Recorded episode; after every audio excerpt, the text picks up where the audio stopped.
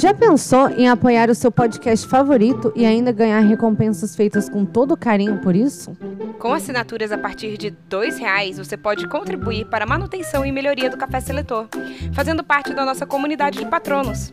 É só entrar no apoia.se e procurar por Café Seletor, ou clicar na bio do Instagram e começar a contribuir com o nosso Gringotts. E agora? Vamos pro episódio!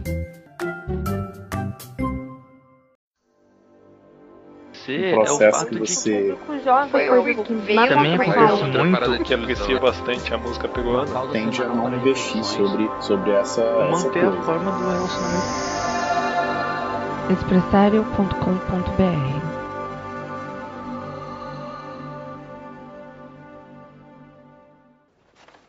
Quando eu chamar seus nomes, deem um passo à frente. Eu vou colocar o chapéu seletor em suas cabeças e serão selecionados para suas casas.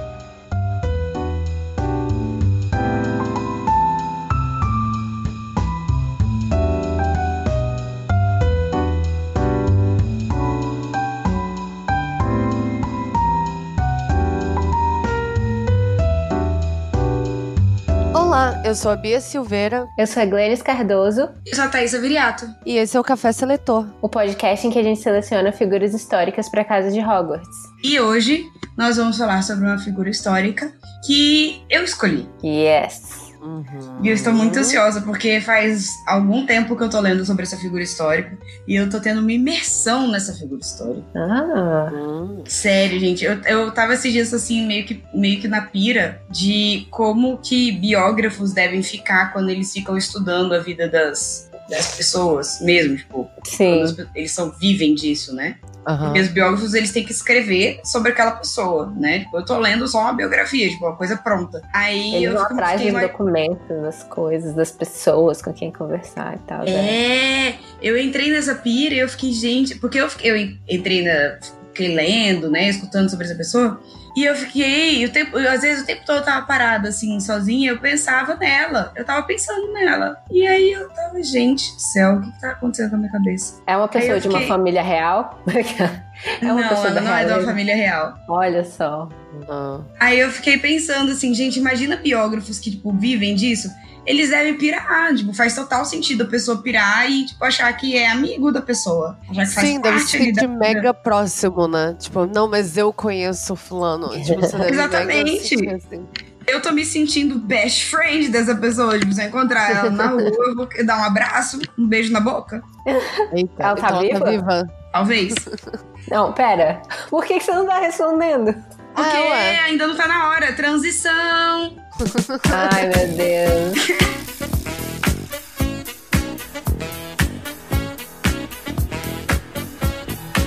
Transition. A good transition.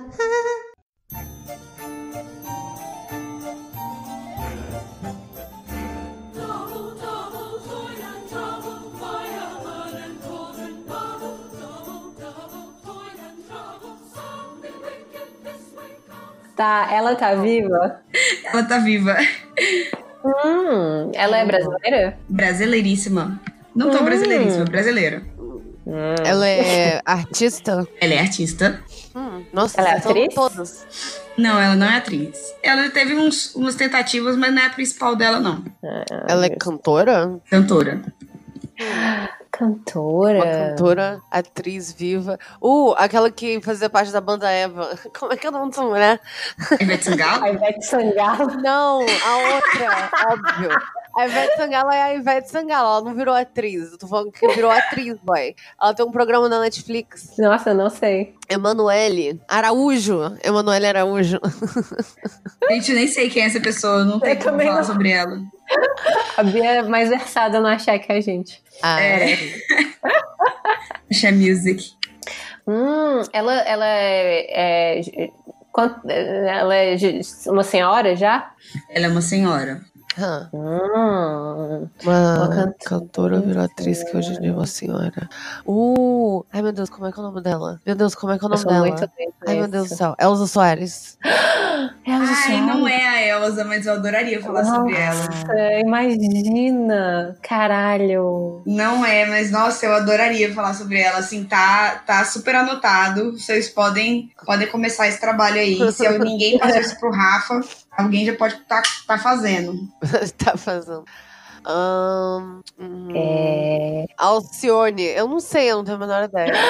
É Alcione? Não, não é Alcione. Cara, eu não, eu não tenho a menor ideia. Que estilo de música que ela cantava? Era samba? Não. MPB? Não muito. É O que, o que, que é MPB também, né? MPB era pra ser tudo que é, É, tipo, popular. é, ela é do, do MPB, tipo, música popular Ah. brasileira. Gente, Mas não Ela- é o tipo de MPB, tipo Chico Buarque, assim, sabe? Não, tá. Então Tipo, não Elis não é nada Regina. Bossa Ah, não, ela, tá- ela morreu. Ela morreu. Eu esqueci que ela tava viva. Ahn, Mas não é, é Elis Regina, porque não é essa é, galera. eu sei. É que eu lembrei da. É, e ela tá morta.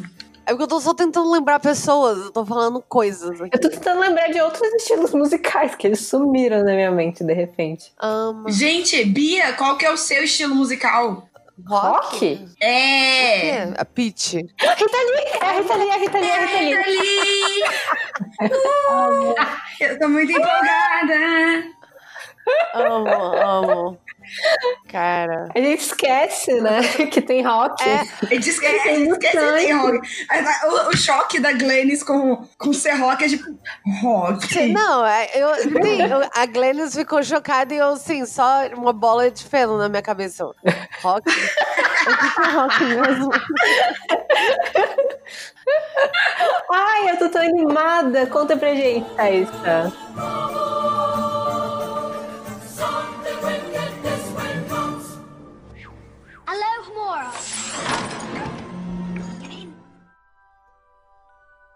Ela nasceu no dia do Ano Novo, Olha, dia 31 Caramba. de dezembro de 1947.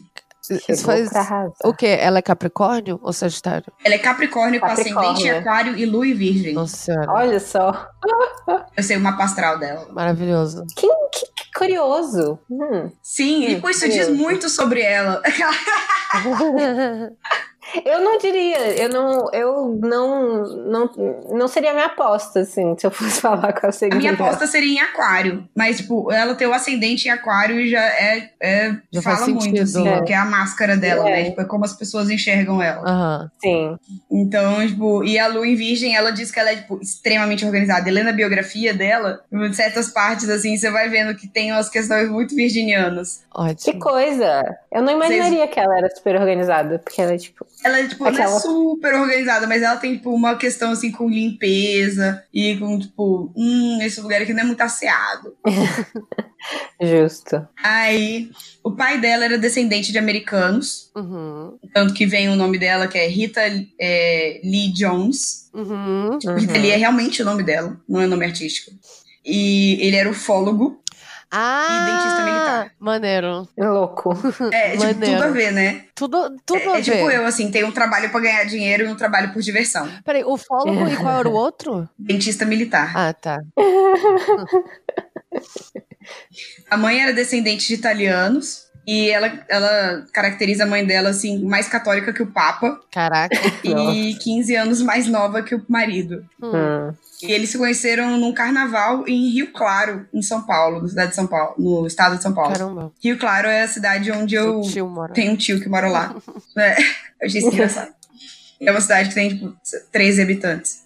Ela morava numa casa, ela chamava o tempo todo de casarão, assim, parecia uma casa grande, assim, bem grande já pelas instituições dela, que viviam ela, mais suas três irmãs de sangue, é, mais suas três irmãs, duas de sangue e uma adotiva. Uhum. A mãe e o pai. Ela chamava o lugar de Harém. Arém? Harém, porque ela disse que só tinha o pai de homem e, tipo, todos o, to- o resto tudo era mulher. Aí, tipo, veio morar uma sobrinha uma vez com eles, então, tipo, só morava mulher e o pai. É, tanto tempo todo que ela falava, tipo, ah, ela ia comentar alguma atitude das mulheres da casa, aí ela falava, ah, o harém, ah, o harém, ou las mujeres. E ela sempre ficava fazendo esse tipo de comentário, assim, na biografia. Aí, e ela diz que quando elas, ela era criança, ela e as irmãs faziam peça de teatro no porão, dirigidas pela irmã mais velha. E os temas eram normalmente reivindicações, como, por exemplo, que os pais parassem de dar óleo de fígado de bacalhau para ativar o apetite. e trocasse por biotônico fontura. Nem- Sim, porque nem além de ativar dor de apetite, era mais gostoso e ainda dava um barato. É, álcool. Sim. ainda criança, olha essa história, gente. Eu fiquei assim, passadíssima. Quando ela ainda era criança, a sua mãe teve um problema com a máquina de costura e chamou um técnico pra arrumar. E a Rita, Ritinha, tava com a mãe e o Té, e quando o técnico veio arrumar, Uhum. o telefone tocou. E a mãe teve que sair para atender. Quando a mãe voltou, ela viu a Rita parada assim, Uhum. tipo, petrificada, com uma chave de fenda enfiada na vagina. e um líquido vermelho escorrendo na- pelas Meu pernas. Deus. E o Caramba. cara não tava mais lá, ele já tinha sumido. Ele nunca foi encontrado. Caramba. Pois é, eles nunca. Elas nunca contaram isso pro pai, o pai nunca soube dessa história. Porque a- elas disseram que, tipo, se o pai soubesse, ele, ele ia atrás do cara pra matar ele. E elas, elas não queriam ele preso. Aham. E, e desde essa situação, desse estupro, né, que ela sofreu na infância, ela recebeu um tratamento diferenciado na família. Tipo, As broncas eram mais leves e isso ela nunca apanhou, enquanto as outras irmãs sempre apanharam. E isso foi até a vida adulta, tipo, em relação às drogas e prisão, e escândalos, a família sempre dizia, em, abre aspas, a dor que ela carrega na alma é por causa daquilo, tadinha. Aham. Quantos anos ela tinha? Ela era criança, assim, ela disse que ela tinha entre uns, tipo, 5, 6 anos. Nossa, senhora. Nossa senhora. O pai dela, então, né, falando que a gente tinha falado do- da questão do pai, né, que tipo, ninguém falou, con- contou pro pai, que o pai era daquele estilo, tipo, de americano frio, sabe? Uhum. Tipo, quietão, assim, no canto dele, sem dar muita, muitos abraços. Mas ela ficava sempre insistindo, tipo, em ficar abraçando e beijando ele quando ele era criança. Uhum. Ah, só voltando ainda um pouco nesse episódio, né? Tipo, ela disse que, quando ela conta, ela disse que ela não sentiu dor, ela não sentiu nada, ela só entrou em desespero quando ela viu a mãe dela chorando, tipo, gritando de desespero. Uhum. Então, e- a memória que ela tem disso é o desespero da mãe, não uma dor e nem, tipo, algo dela, assim, que ela tenha sentido. Uhum. Mas ela não fala sobre, tipo, lembrar do acontecimento em si, né? É. Ela não fala, tipo, de, disso ter, tipo, é, machucado ela fisicamente, nem nada assim. Ela fala disso ter. O, o trauma dela foi, tipo, o, o, o susto que a mãe dela levou e, tipo, como ela começou a chorar desesperadamente depois, depois que ela entendeu o que estava acontecendo, tipo, sangue, porque ela não tava entendendo o que estava acontecendo. Uhum. Então, tipo, é, é isso que ela conta sobre esse. Isso, isso ela nem conta na biografia, ela falou numa entrevista. Tipo, que ela, pra ela, aquilo ali, ela tipo, tava. Não tava entendendo, não sentiu dor e tava, tipo, escorrendo ali sangue. Mas na hora que a mãe dela entrou, tipo, desesperou, entrou em pânico, ela começou a chorar por, causa do pânico da mãe. Uhum. E depois de anos que ela foi entender o que tinha acontecido. Uhum. É, quando ela é- ainda era criança, ela, ela e a irmã Virgínia foram proibidas de irem nas festinhas das outras crianças do bairro, porque elas ficavam roubando os balões das festas e estourando na cara dos adultos. Que, as meninas da, da outra casa ou elas? A, tipo assim, a Rita Elas, e a tipo, irmã? ela e a irmã Ah, mais tá. velha, Virgínia. Adoro. Aí, tipo, elas ficavam catando as- os balões da festa, chegava na cara dos adultos e pá, ha, assustando eles. Tipo, aí elas foram proibidas de ir em festa de criança, das crianças do bairro. É, diz que, assim, entre essas e outras, elas aprontavam, tipo, horrores, assim, na infância. Que elas faziam xixi em garrafa e colocavam na porta das pessoas com nomes, tipo, de receitas médicas, tipo, tomar todos os dias em jejum. É, para as pessoas ficarem assim, saber, sem, sem saber se tomavam ou não. E iam, iam pra porta da igreja vestidas de, tipo, mendigas pra pedir dinheiro. Elas, assim, tipo, muito tempo livre, cara. Olha, a Netflix faz uma, uma- Faz. Faz uma falta. diferença enorme nas vidas das crianças. Aí ela tipo, diz que aos seis anos descobriu o estrabismo e o oftalmologista achou melhor ela usar um tampão em um dos olhos. E que o que deu lugar a uma hipermetropia e astigmatismo. E, tipo, por isso ela tipo, tá sempre de óculos. Então, tipo, o óculos escuro dela tem sempre grau. E que já na, na pré-adolescência e na adolescência ela tinha um fascínio por canhotos. Canhotos? Ela- Pessoas que escrevem com a mão Canhotos, esquerda? pessoas canhotas. tipo, pessoas que escrevem com a mão esquerda. Ela achava que eles viviam do outro lado do espelho. Peraí, peraí. Quando que ela achava isso também? Tava velha já, né? Assim. Tava velha já. Pô, parece que eles vivem dentro do espelho. Ela disse que isso era, tipo, Pô. na adolescência dela. Bem Não, Alice no cara, País das Maravilhas. também com, porra, É, 15 uma anos. ideia de Alice no Ah, País as das pessoas Maravilhas, vivem dentro- assim. Não, você é imbecil, tipo assim. Acho que é Ah, eu metafórico, que Bia. É metafórico. Não, com certeza é metafórico. Ela diz que, tipo, o, ela, o maior ídolo dela, James Dean, era canhoto. Ah, É porque tem também É. essa fama de que pessoas artísticas e criativas são canhotas, né? é. Mas, Sim. é, mas eu, Bem, eu tenho uma prima de 11 anos que é canhota e ela tem zero veia artística. É, é engraçado, porque toda, tipo assim, todo ano, eu super ca- acabei montando essa estatística também dentro de sala, porque eu todo ano tenho eh, um ou dois canhotos, né? Depende, tipo, quando minhas turmas com menos, com de 15 pra baixo, eu tive um canhoto e minhas turmas de mais de 15 eu tinha dois canhotos. E era, era interessante porque eu acho que o que acontece mais é que, assim, porque existe esse mito, pai vai lá e fala assim, ah, não, meu filho é canhoto, talvez ele seja um gênio em potencial. E daí, aham, Sério? isso, sim. O que acontece, Passada. e também uma outra parada que acontece muito, e eu nunca tinha pensado, parado pra pensar nisso, é o quão o mundo é feito pra quem é destro, sabe? As Uhum, coisas são total. muito difíceis. Tudo é pra destros. Sim, tudo. e tem coisa que eu não sabia nem que tinha, tipo assim, lado, sabe? Por exemplo, tipo tesoura. Tesoura, é, você tem que usar uma tesoura específica pra canhoto, entendeu?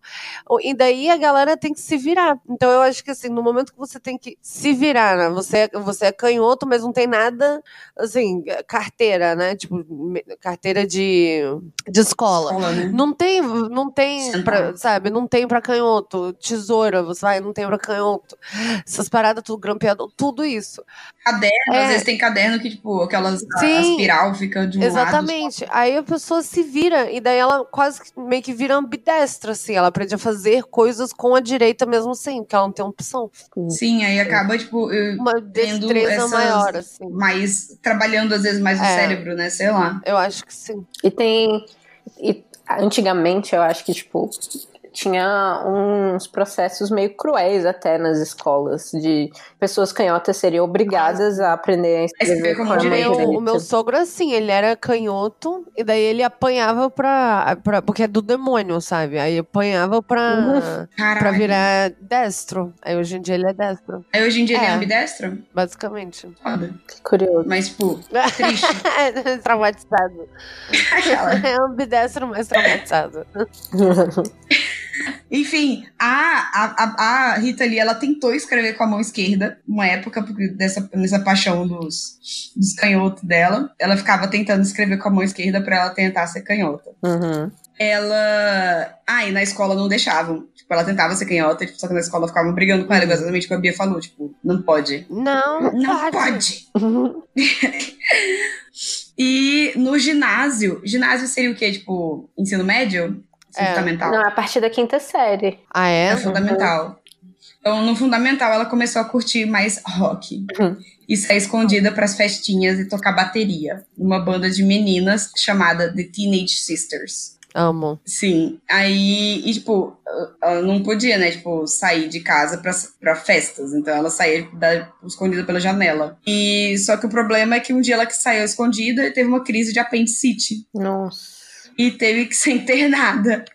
Chamaram o pai dela e ele descobriu tudo. Tanto das saídas escondidas quanto da bateria que ela tocava na, na banda. Caramba. E ela achou que ela ia ser escolachada pelo pai, mas ao invés disso ela ganhou um violão. Ah, Hum.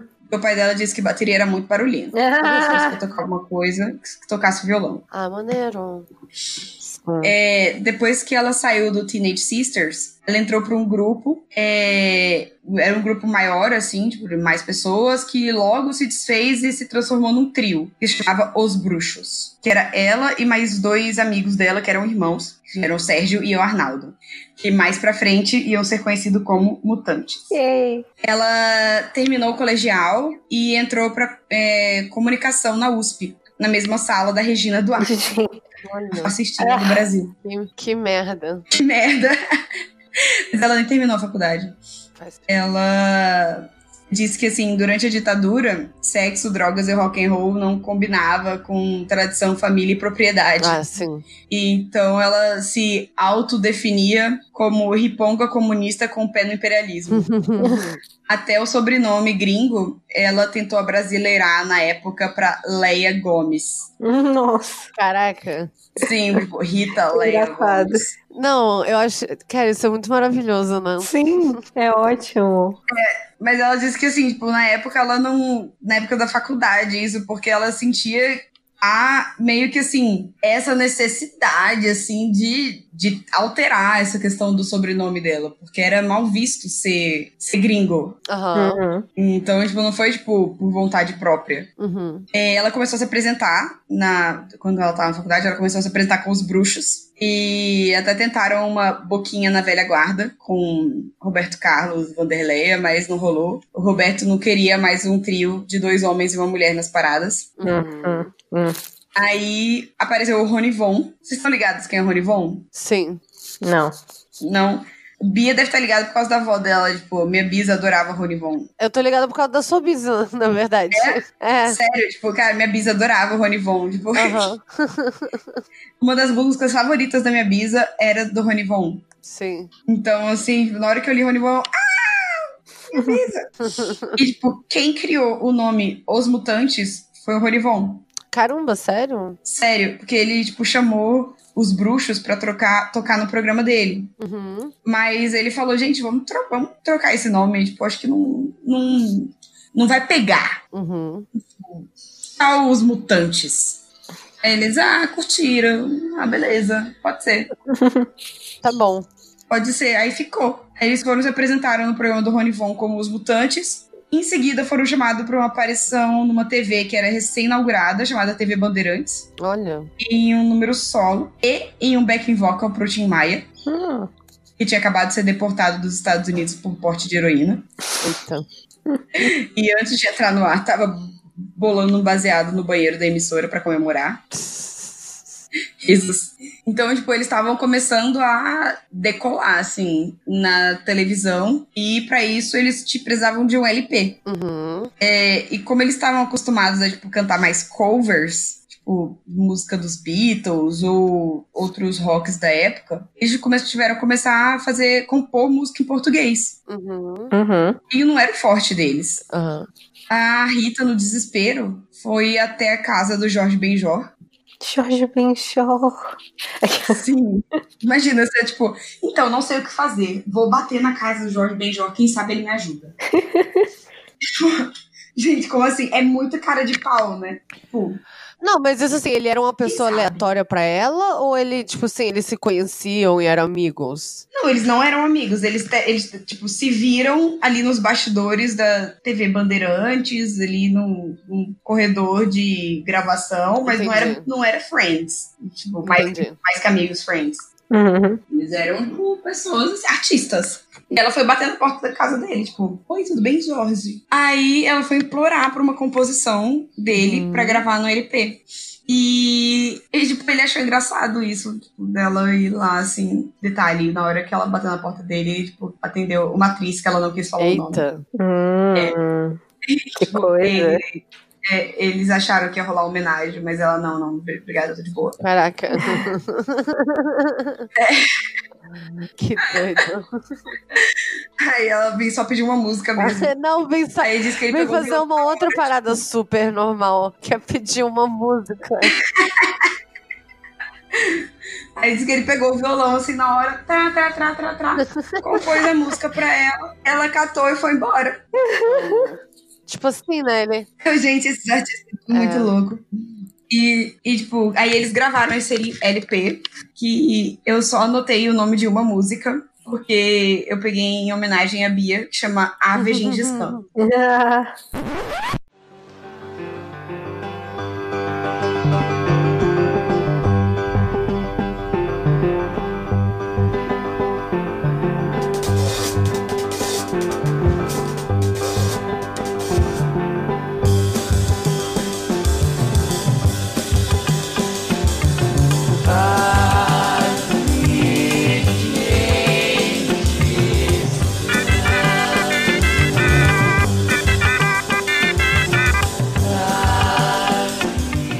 Da Bia. É Sim. Gengis Khan. Só que assim, aí, tipo, ela tava começando a viver de música, né? Coisa que a família dela não, era, não tava curtindo muito, não. Tipo, a mãe dela ainda tinha a ilusão que ela fosse pro convento um dia. Caralho! O pai. senhora. É, Porque é um convento. a mãe dela era mais católica que o Papa. Bom, é. Mas assim, porque um convento, sabe? Não entendo. Talvez, talvez é, e ela não era mais vi assim, é né? isso que eu tô pensando. Então, Será que era chegava não tinha nesse mais ponto, assim, sabe? Porque a menina foi abusada criança, ela tinha que ir pro convento, porque ela não pode casar. Tipo assim, chega nesse nível Provavelmente de- isso, é, deve ser. Tipo, ela nasceu em 1947, deve ser esse pensamento. Hum. Ela, a mãe, tipo, queria que ela fosse. E, e, cara, ele não vai muito longe, tá? Tipo, eu conheço muita gente católica que tem filho hoje em dia que, tipo, sonha que a filha vai pra um convento. Não, isso é bizarro. Sei lá. E eu falei assim: você tá falando sério? Acabou. Eu, você sabe que isso não vai acontecer, né? Mano, isso é, isso é absurdo. Cara, eu não vou nem entrar numa aqui, porque daí sim eu vou falar umas paradas que não tem como voltar atrás. ah, E o pai, tipo, tinha o sonho que ela formasse odontologia pra trabalhar no consultório com ele. E, tipo, cara, não tava rolando nem comunicação social, ela tava querendo terminar na USP. é, quanto mais. Aí. É, e assim, e, tipo, essa nem era a maior preocupação deles no momento. A maior preocupação deles era, tipo, os olhos avermelhados dela, a desatenção que ela tava assim o tempo todo, Chapadaça. junto com uma fumaça que subia do porão. Amor. Aí eles começaram a ficar um pouco preocupados com isso daí também. A preocupação, o foco mudou. 68, 1968, os Mutantes cantaram duas músicas que nunca foram lançadas oficialmente. É, no filme chamado As Amorosas. Rita diz não ter assistido o filme até hoje, mas achou chique ter, chamado, ter sido chamada para participar. É, eles participaram de dois festivais, né? É, na verdade, eles participaram de vários festivais. Mas no segundo festival deles, eles foram classificados para as finais do Rio de Janeiro. A família dela concordou que ela fosse, Uhum. mas assim, cheio de ressalvas. E chegando lá, tipo, na cara de pau, a Rita Lee disse pro produtor que eles não tinham figurino. Aham, E que em São Paulo eles pegavam emprestado da Record. aham, E perguntou se podia ir na Globo pegar emprestado alguma coisa. Aí ele falou: ah, beleza, vai lá. Aí, ela chegou lá e disse que ficou, tipo, encantada com o tanto que os estúdios da Globo, tipo, colocavam o da Record paulistano no chinelo. Assim, tipo, como é que. O Projac. O Aham. Projac era, tipo, incrível. incrível, tipo, gigantesco perto da Record. Na, na cabeça dela, tipo, Sim. adolescente, jovem. E ela começou a andar ali pelos sets do Projac. E nessa ela viu a Leila Diniz vestida de noiva, fumando um cigarro após uma gravação. Nossa. Vocês estão ligadas na Leila Diniz? A matriz. Aham. Uma atriz, tipo, super transgressora, assim, na época. Tipo, que tipo, posou de biquíni grávida. Sim. Uau! É, tipo, Não, ela é- é basicamente famosa por causa disso. É, mas é porque foi a primeira, né? Exatamente, tipo, as pessoas mostravam a barriga de grávida pra fora. Posso estar falando merda, mas eu acho que essa, essa é a parada Sim, eu dela. acho que é mesmo. Porque é- era essa história que eu, que eu me lembrava. Ah, então pronto. Se nós duas lembrávamos da mesma história, É. a gente não tá louca junto. Então só pode ser verdade. E a, a Rita Lee era fãzona dela e foi toda tiete lá, tipo, se declarar fã, tipo, pedir um autógrafo. E, mas antes disso, a Leila reconheceu ela dos festivais. Hum. Olha só. Sim, e elas ficaram batendo papo, tipo, de artista pra artista. Ah, E ao contar do figurino, tipo, ah, então, eu tô precisando de um figurino pra, tipo, a gente se apresentar no festival aqui no Rio e tal. A Leila falou: olha, eu não vou usar mais esse vestido aqui de noiva nas gravações. Mas, se você quiser ele emprestar, Eu não sabia disso, que era daí esse vestido. era daí esse vestido. Aí a Rita amou a ideia, tipo, levou o vestido de noiva. Aí, ah, mas a Leila Diniz, você tem que usar o vestido de noiva de tênis. ela tava de tênis após a gravação, né? Ela colocou um tênisinho ali pra ficar confortável. Ela falou: "É, Isso é tão anos 2000. Mostrou o pezão. É, Então, muitos anos 2000. Galera de vestido de tênis esporte. amo. Aí ela. ah, aí ela foi, pegou o vestido, pegou mais uns dois trajes de, de gala pros os amigos dela, dos mutantes, e foi se apresentar no, no festival, onde eles ficaram em sétimo lugar, e que ela nunca devolveu o vestido, ela tem até hoje. Ah, caramba. A Globo nunca recuperou esse vestido. Esse festival rendeu muitos frutos tipo, financeiros. Uma campanha publicitária para Shell, um convite para um festival de músicas em Cannes, na França. Caraca. Sim. E lá, além de cantarem no festival, ela aproveitou que tava ali já na Europa para cruzar o estreito de alguma coisa, eu não lembro o nome do estreito. Como é que é? Não é de Gibraltar, que o Gibraltar é o da, da África com a Espanha. Ai, gente, olha só uma vergonha de geografia. Canal da Mancha. Isso, deve ser. Sério? Não sei. Eu concordei com você porque, sei lá, você que é da Comunal. É. Enfim, ela foi para os Estados Unidos, cruzando lá aquela parte da que tem mar. Ela foi para os Estados Unidos, não. Foi ih, louca. Ah, Inglaterra. Pera, Inglaterra e França. Não, é o canal da Mancha. É, então, ela foi lá, mas não foi a nada. Ela foi, tipo, passou de barquito, foi pra lá. E ela queria ir pra Inglaterra com um único objetivo. Ela queria encontrar os Beatles. Hum, é. Ela não conseguiu. Mas ela disse que ela foi no estúdio deles, a Apple, e lambeu a maçaneta do estúdio. Ah, eu tô ligada nessa história. E que ela viu, tipo, só a cabeça do John Lennon no carro, tipo, bem distante, assim, tipo, ele indo embora, uma cabeça, assim. Ela, então, ela deve ser John Lennon. Não, ela reconhece, porque ela era bitomaníaca, né? Essa galera que vê, vê um fio de cabelo da pessoa e sabe de quem se trata. É, é, não duvido que, tipo, ela falou, porque ela não falou, tipo, eu acho que era, ela falou, eu vi a cabeça do John Lennon no carro, foi convicta. Mas quando ela voltou pra França, ela mentiu pros mutantes que tinha encontrado com eles com sucesso. De volta ao Brasil com sotaque britânico, de dois dias passados na Inglaterra.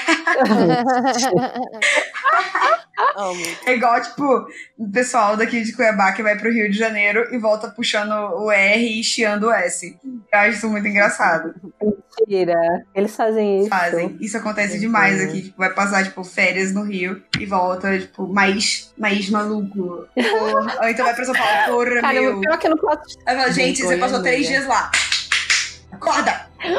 O pior que eu não posso falar nada, porque toda vez que eu entro em contato com alguém que tem sotaque, eu começo a, a, a falar com o sotaque da Ai, minha pessoa. avó faz isso, eu sempre. morro de vergonha. Eu morro de vergonha. Parece que minha avó tá zoando a pessoa. É horrível. Parece que minha avó tá zoando a pessoa. Uma vez a gente tava. É sem querer. Não faz isso com a sua avó. Eu sei Eu que sei é que é sem querer, mas eu morro de vergonha, cara. Uma vez a gente tava num restaurante, sei lá, uma coisa assim, tipo, o cara, o garçom era português. E, tipo, minha avó começou a falar com sotaque português com ele. Minha avó, parece que tá Pô, zoando, não, cara. não. Para com isso. Cara, Ela foi sem português, querer. mas português é o mais difícil. Não, eu não faço Português assim. é o mais. Cara, o português eu me pego falando assim às vezes. Eu, eu fico assim, como estás a conectar que. porque você, eu não sei se vocês têm isso, mas às vezes você não entende uma parada e o que te ajuda a entender é você repetir o que a pessoa falou pra você. Entende? Eu, eu entendo isso também, coitada da sua avó, sabe? Pô, é difícil, Nossa, eu parece, que, parece que você tá zoando o sotaque da pessoa. Só que, tipo, eu sei que não é. Mas a pessoa deve ficar, tipo, você tá me zoando, cara? Acho que tem tanta gente que faz, as pessoas já entendem. As pessoas, a maioria das pessoas. Ai, mas depois que ela voltou pro Brasil, ela experimentou a ayahuasca Amo! E aí? e compôs várias músicas e foi classificada em festivais. Surgiu uma proposta de trabalho no Rio de Janeiro, depois de, de algum tempo da ayahuasca e dos festivais, Uhum. é, numa boate chamada Sucata. Parecia que, era, tipo, uma, é, parecia que era uma baladona, assim, tipo, bem grande no Rio. E acompanhando o Gilberto Gil e o Caetano Veloso. Mas o clima político não estava muito simpático durante a ditadura. é. E a Rita Lee, ela temia um não da família e foi pedir conselho pro Gil, que disse assim, abre aspas, seu pai é daqueles americanos racistas? Ela respondeu, só com políticos. Ele, ótimo, então deixa eu falar com ele.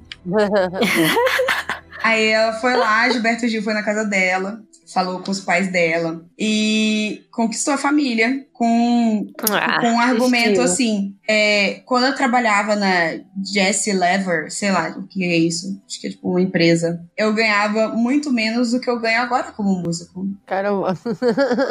Ok, pode ir. Não, é porque tem que ser assim, né? É- é na base do dinheiro, né? Engraçado. Money talks. Money talks.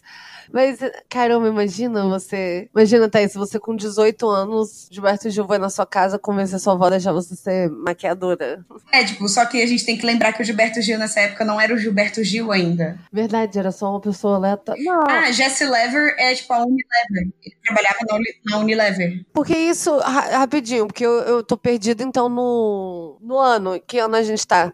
A gente tá ah, meio que um pouco depois de. Tipo, 60, Hum, 70? Não, ainda não tá. em- É, tá tipo, quase no início de 70. Entendi. Mas o Tipo, ele já era, tipo, famoso, Gilberto alguém. Gil, mas ele não é o Gilberto Gil de hoje. Sim, sim. Era como se fosse, sei lá, deixa eu pensar em alguém famosinho de agora. Uhum. Mas não, tipo. Aham. Sei lá, não era o Roberto Sim, Carlos, sabe? Tipo, o Roberto Carlos era o famoso da época. Sim, sim, saquei, saquei. Tipo, se o Roberto Carlos fosse na casa dela, tipo, ele não precisava nem falar nada. Só levar. Só vai. Entendeu? Então, tipo, ele não, ele teve que ir ainda, tipo, convencer, pá, porque ele não era o Gilberto Gil. Tão grande ainda. Sim. Ela foi, eles aprovaram o, apa- o apadrinhamento. Só que, infelizmente, a temporada no, Su- no Sucata não ganhou, não levou muito tempo, não durou muito tempo, porque os militares mandaram fechar a boate.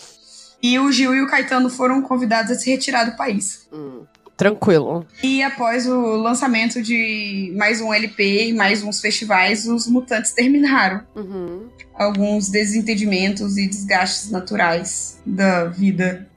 Não, não, não rolou uma parada que, tipo, expulsaram ela da banda porque, segundo os caras, ela cantava mal demais? Sim, teve isso. Mas, tipo, isso foi Ah, tá. depois. Tipo, ela, eles terminaram um tempo, eles deram tipo, um tempo, aí ela volta. Ah, tá, desculpa. Ela faz uma carreira solo, aí ela volta pros mutantes. E depois dessa volta, aí eles, tipo, fazem uma reunião assim. Então, é, você não é mais bem-vinda. Nossa. Se fuderam, né? Algo assim, é foda, foda. Mas esse foi, tipo, um tempo, assim. Eles terminaram, deram um tempo.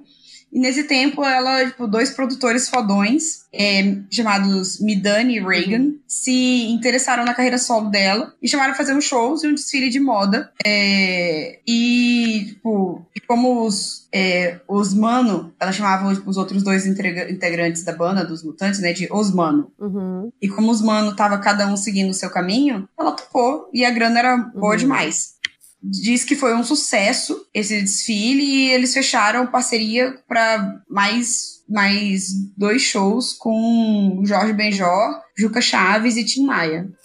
É, e depois ela fez um LP solo. E depois desse LP solo, os Mutantes foram convidados para substituir a Elis Regina, que estava doente e não pôde se apresentar no Olímpia de Paris. Aí nessa eles voltaram, e obviamente não tinha como não aceitar. E eles se apresentaram para estrelas como Alain Delon, Brigitte Bardot, Marcelo Mastroianni. tipo, Caraca. sim, essa galera foda tava, tipo, assistindo eles na, na primeira fila, assim. Na temporada, e, tipo, foi uma temporada em Paris. Foram, tipo, meses eles em Paris se apresentando no, no Olímpia. E nessa temporada, eles se apresentavam no final de semana. E quando não estavam no palco, eles tinham LS10. Que um amigo brasileiro exilado em Londres levou para Paris um pote de maionese Hellmann's cheio de Yellow Sunshines, é, que era tipo o nome dos, dos LSDs que eles tomavam. E por isso eles chamavam o- os LSDs de Dia de Viajar na Maionese Lisérgica. Aí eles ficavam lá doidão e trabalhavam no final de semana. Um tempo depois, quando ela voltou no Brasil, os mutantes compraram um terreno na Serra da Cantareira e dividiram em três para concretizar o sonho de todo jovem da época, uma comunidade hippie. Cada um construiu uma parte, tipo, em uma das partes, e se mudou para lá, menos a Rita. que Continuava na casa dos pais, ia pra cantareira de jipe, e às vezes dormia lá quando os ensaios se alongavam pela madrugada. Que ela achava lá muito, muito bagunçado, pouco asseado. E ela olhava assim: não, não, obrigada. Prefiro ficar em casa, minha casa mais organizada. Só que a mãe dela não tava gostando muito da história dela, tipo, tá dormindo fora de casa, na casa de dois caras. E os vizinhos estavam comentando. Ué? Daí ela teve que se casar com um deles. Como assim? Sim. Só pra, tipo, resolver esse problema. Ela, então, ó, vamos ter que casar. E ela escolheu casar com o Arnaldo, que ela já tinha namorado com ele antes. Tipo, eles já tinham sido namoradinhos na adolescência. Só que não tinha dado muito certo. E eles tinham um sentimento de amizade muito grande. E. Tipo, só que eles casaram mais só no papel mesmo ali pra dar- alegrar a mãe dela. Pra imprensa, ela tinha dito que os manos é- tinham tirado ela no é muito palitinho. bizarro, tipo, como assim, sabe? Porque eu não, eu não tô, porque ela já não tinha chegado num ponto que eu não não que eu não, eu não, eu não, eu não tô conseguindo, não tô conseguindo nem falar a necessidade dela casar com um fulano aleatório por causa da mãe dela, sendo que na minha cabeça ela já é, tipo, bem sucedida. Eu não, não entendo isso. Não, não, Bia, você, é, é. você pode ser bem sucedida ainda assim querer ter uma relação ok com seus pais e não viver em guerra com eles. É, só que no momento que você tem que casar com um fulano aleatório, você não tem um relacionamento ok com seus pais. Por, por, por isso que ele, ela tá, tá casando.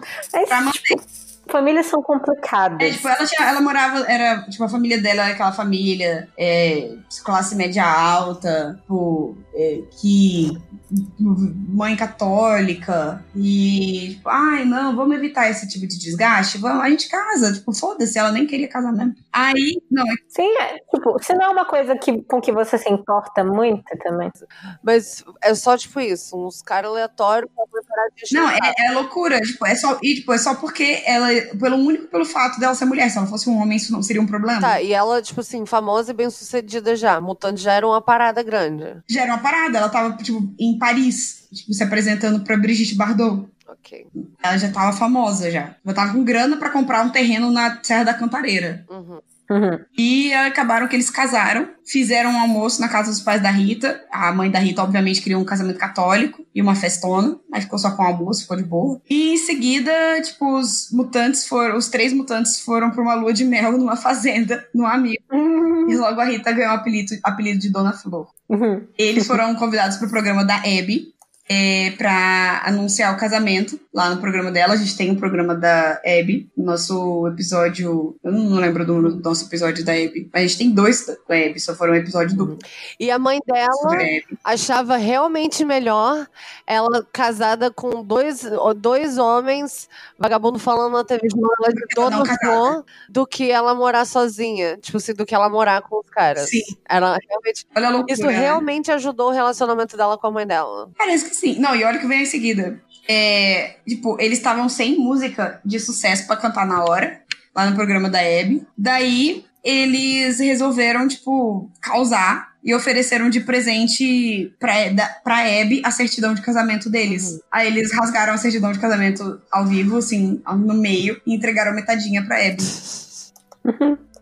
tipo, ela tava cagando pra aquilo. Tipo, ela foi só, tipo, ai, toma, mãe, fazer. É. Falando em Abby, na biografia dela, tem um capítulo lindo dedicado a Abby, que ela chama de rainha da TV É. brasileira. Ah. E contando três momentos especiais que a apresentadora fez parte da vida dela. E entre outras coisas que, tipo, a Abby foi importante pra ela. Tipo, um dos momentos foi uma hora que. Um momento que ela tava é, bem malzona, assim, das dorgas. Tipo, na sarjeta, com a boca com a língua pra fora e o cachorro lambendo a cara dela. Não literalmente. Isso sou eu falando. Mas a Abby achou, viu ela assim na rua, tipo, catou ela, levou pra casa, deu banho, tipo, colocou na cama, deu sopinha, tipo, esperou ela melhorar. Aí na hora que ela, tipo, voltou a si, assim, tipo, a Abby olhou assim pra ela, minha filha, se algum dia eu tiver assim de novo, eu vou te internar no hospício. e eu nunca mais vo- volto a olhar pra você. Falou. Ela tá bom. Diz que ela, tipo, ela venerava a Abby. Tem uma entrevista dela com a Abby que ela, tipo, ela ajoelha, beija a mão da Abby, assim. Ah, quem inventou o selinho da Abby foi ela. Tipo, ela que inventou a história da, da Abby dar selinho nas pessoas. Porque, tipo, ela foi o primeiro selinho da Abby. Tipo, ela foi um dia que ela foi no programa da Abby de novo, ela queria causar. Chegou lá, tipo, deu um, selo, deu um beijão na boca da Abby, assim. Depois disso, a Abby começou a dar selinho em todo mundo. Aí, ah, ela tem- um capítulo sobre o Raul Seixas também no livro. Bem legal. Mas voltando aos mutantes. Um belo dia ela chega em casa, na cantareira, e os mutantes viram pra ela e dizem: Ó, é, você tá fora. Porque a gente quer seguir uma linha mais progressiva, virtuosa. E você não tem capacidade instrumentista pra isso. Ela, então, silenciosamente, pega suas coisas e sai. E no meio do caminho pra São Paulo, para o carro, tipo, no meio da estrada, abraça sua cachorrinha, a Dani. Ela fala muito da, da Dani no decorrer do livro. O nome da cachorra Ela dela é abraça, Dani. abra- abraça a Dani assim e chora O nome da cachorra dela Hã? é Dani. O que é meio hilário, né? tipo assim, a Rita Lee deu o nome da cachorra dela de Daniela. Tipo assim. Nossa. o Daenerys. Não era Daenerys, tá isso? Nunca vamos saber. Caraca. Tá bom. Aí ela, tipo, voltou pra casa dos pais, morar no, no Aham. porão. Só que ela decidiu tirar um período sabático que só pessoas ricas Sim. podem tirar. Um sonho, antes de montar uma nova É. banda. Foi pra Londres. É, como faz, O né? foi platinado por- pelo ruivo Sandra Rosa Madalena. Antes dela ser ruiva, ela era loirona. Tipo, originalmente. E é, ela era originalmente loira, mas ela, tipo, ela, ela descoloria o cabelo pra ficar mais loirona, pra platinada, tipo, Ah, desde a tá. adolescência. Aí ela, tipo, começou a passar rena no cabelo pra ficar, tipo, ruiva. Aí ela visi- foi visitar os amigos é, refugiados, inclu- incluindo Gil e Caetano, e viveu meio nômade durante alguns meses na Ilha da Rainha. Inclusive sendo groupie de uma banda chamada The Yes. Qual? Yes. Yes? Yes. Ah, tá. Sim. Tranquilo. Sendo grupo. Assim mesmo. Sendo grupo. É sendo groupie. Maneiro. Tipo, Beleza. com essas palavras. Adoro. Assim, whatever. Sendo grupo. Whatever, tipo. Ai, foi grupo dessa banda. E ela ainda acha engraçado que, assim, porque, tipo, os, os mutantes, eles estavam, tipo, meio que fazendo cópia desse, dessa banda, tipo, do, do Yes. Eles estavam tentando ser um Yes Uhum. brasileiro. E ela fala, tipo, quando eu vi, estava sendo grupo do Yes de verdade. Ah. Ela, ela voltou pro Brasil. Teve um período que morou com uns amigos em um casarão, inclusive um amigo que estava na tentativa de montar uma revista Rolling Stone no Brasil, mas na época ainda não estava rolando, não estava dando certo. Aí nessa época, também mais ou menos um pouco depois dessa época, ela montou uma banda com uma amiga e ela foi chamada pra, abrir um show e ela precisava, tipo, montar uma banda, tipo, urgente, assim, com urgência. E ela só tinha essa amiga e não tinha o resto da banda, não tinha nome pra banda, então, tipo, ela colocou o nome da banda, tipo, de. arrumou uma banda e, tipo, chamou a banda de Tutti Frutti. E no primeiro show eles foram vaiados, tipo, muito. Foi. E, tipo, daí, ela, como quando começaram a ser vaiados, a Rita, ela pegou o microfone e foi pra frente do palco e assumiu o papel de lead singer, sendo que ela sempre foi meio que backing vocal, assim. Ela começou a fazer umas palavras dela, ela começou a fazer uma saúde. A fazer uma macaquice, assim, na frente do palco, tal, tipo, umas, meio que fazendo piada, assim, na frente do palco, e o público ficou, foi gostando. Nas palavras dela, ela não cantava bosta nenhuma, e não tocava bosta nenhuma, mas mesmo assim, o big boss da empresa, e do, do empresário delas, resolveu mudar o nome da banda pra Rita Lee e os Tutti Fruits. É, e por algum motivo ele botava fé nela. E apesar dela não cantar nada, segundo ela. Que o tempo todo ela fica se depreciando no livro, assim, quanto a voz dela. Ela fala, tipo, ah, não canto bosta nenhuma, não canto nada. Tipo, a voz de. É, voz. Ela, como é que ela chama a voz dela? Ela fala, tipo, uma voz fraquinha, tipo, voz de criança e tal. Ela fica falando, ela fica se depreciando a voz dela, assim, durante o livro. É, Quando ela tava com os mutantes, a autoria das músicas era toda dividida em três. Todas as músicas, independente de quem escrevesse, era, entre- era dividida entre os três. Mesmo se fosse escrita só por ela, ou só pro Arnaldo, ou só pro Sérgio. Tinha esse acordo. Agora, tipo, a autoria das músicas é, que ela queria, tipo, ela queria cada, cada um que fosse escrever essas músicas tivesse a autoria de sua música, independente. É, ela disse que tipo, o primeiro disco do Tutti Frutti, ela gravou Doidona de Ácido. Então a gravadora se recusou o disco, que tava bem bosta. Ai, meu Deus. Mas mesmo assim, o produtor dela não desistiu dela, tipo, o Midani. E disse que provavelmente era por causa do casinho que eles tinham. Ele fez uma reunião com ela e algumas outras personalidades, entre elas Paulo Coelho, Nelson Mota, Arthur Távola, Armandinho, Pigliani, Miele, entre outras personalidades menos importantes. Eles estavam decidindo o futuro da imagem que ela deveria ter como artista, como ela deveria se vestir, como ela deveria falar, como ela deveria cantar, se comportar, quais compositores ela deveria escolher. E antes que surgissem, que sugerissem para quem ela deveria dar o rabo, palavra delas, ela levantou bem antipática e disse: Enquanto vocês se masturbam com a minha vida, eu vou ao banheiro queimar um baseado. Alguém tá afim? Fecha aspas. Ai, meu Deus, eu amo essa mulher. Aí, só quem acompanhou ela foi o Paulo Coelho e o Nelson. e depois da situação, ela saiu da gravadora. Compreensível. É, com- totalmente compreensível. Pra ambos os lados. É, por causa das, das baladas enlouquecidas dela, uh, e da quantidade de shows que ela tava fazendo e que ela gritava enlouquecidamente, ela teve que fazer uma cirurgia nas cordas vocais por causa de calos nas cordas vocais. Uhum. E depois disso ela perdeu os agudos. Mas nas palavras dela, de novo, ela não tinha médios também e nem usava voz. Ela era uma cantora fake. Ai, gente. Uma das maiores artistas do Brasil ainda tem síndrome de impostora aqui. Sim, nossa, ela tem muita síndrome de impostora. Não tem como ganhar. Até ela ai, tem ai. Quem Somos Nós. é, durante a ditadura, ela. Vocês lembram tipo, do título que ela se dava, né? Tipo, hippie comunista. É, é, Com o pé no imperialismo. Ela acrescentou no título dela, tipo, o título. Hum. A parte hippie. Hippie comunista com o pé no imperialismo. Hum. E festeira fútil.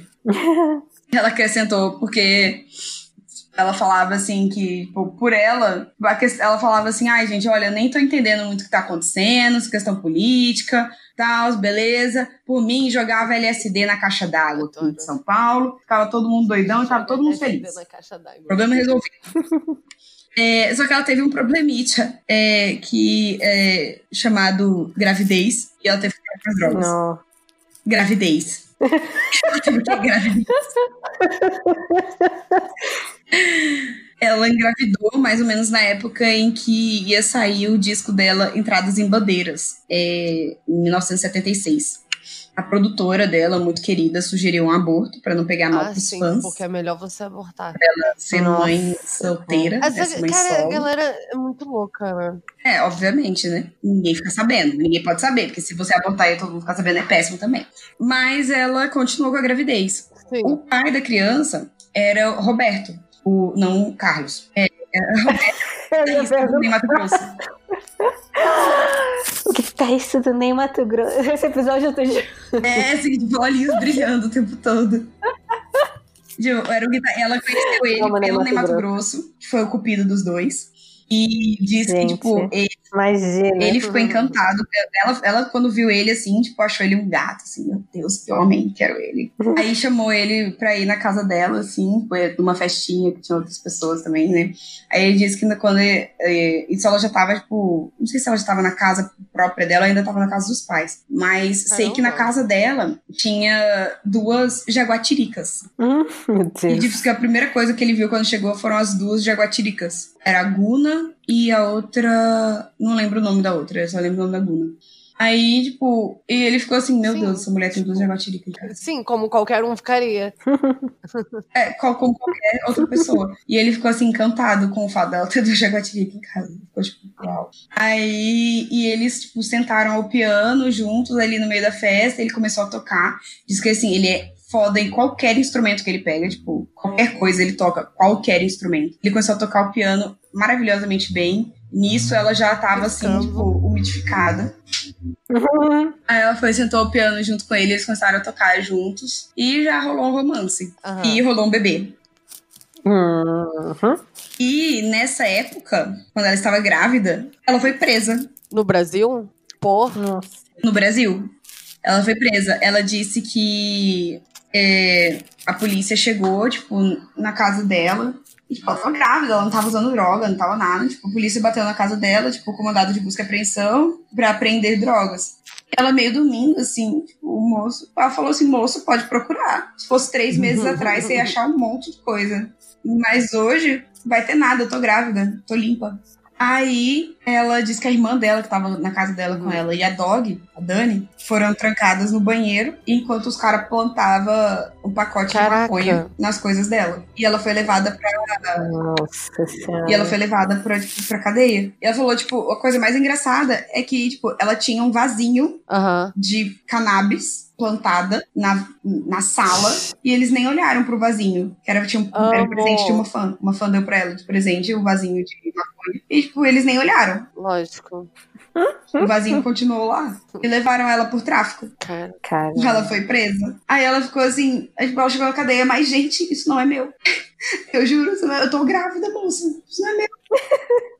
E adiantou, não adiantou, não adiantou. Aí depois ela ficou tipo, meio que sabendo que é, o Gilberto Gil tava em, acho que em Santa Catarina. Tentaram prender ele lá e não conseguiram, porque, tipo, antes da prisão, no meio da prisão, ele conseguiu tipo, ir a público, assim, fez um discurso foda. Tipo, e a, a multidão meio que foi a favor dele e a polícia meio que teve que sair. Então eles estavam precisando de alguém pra prender pra passar o recado, sabe? Faz sentido. Aí foi ela, ela foi o bode expiatório.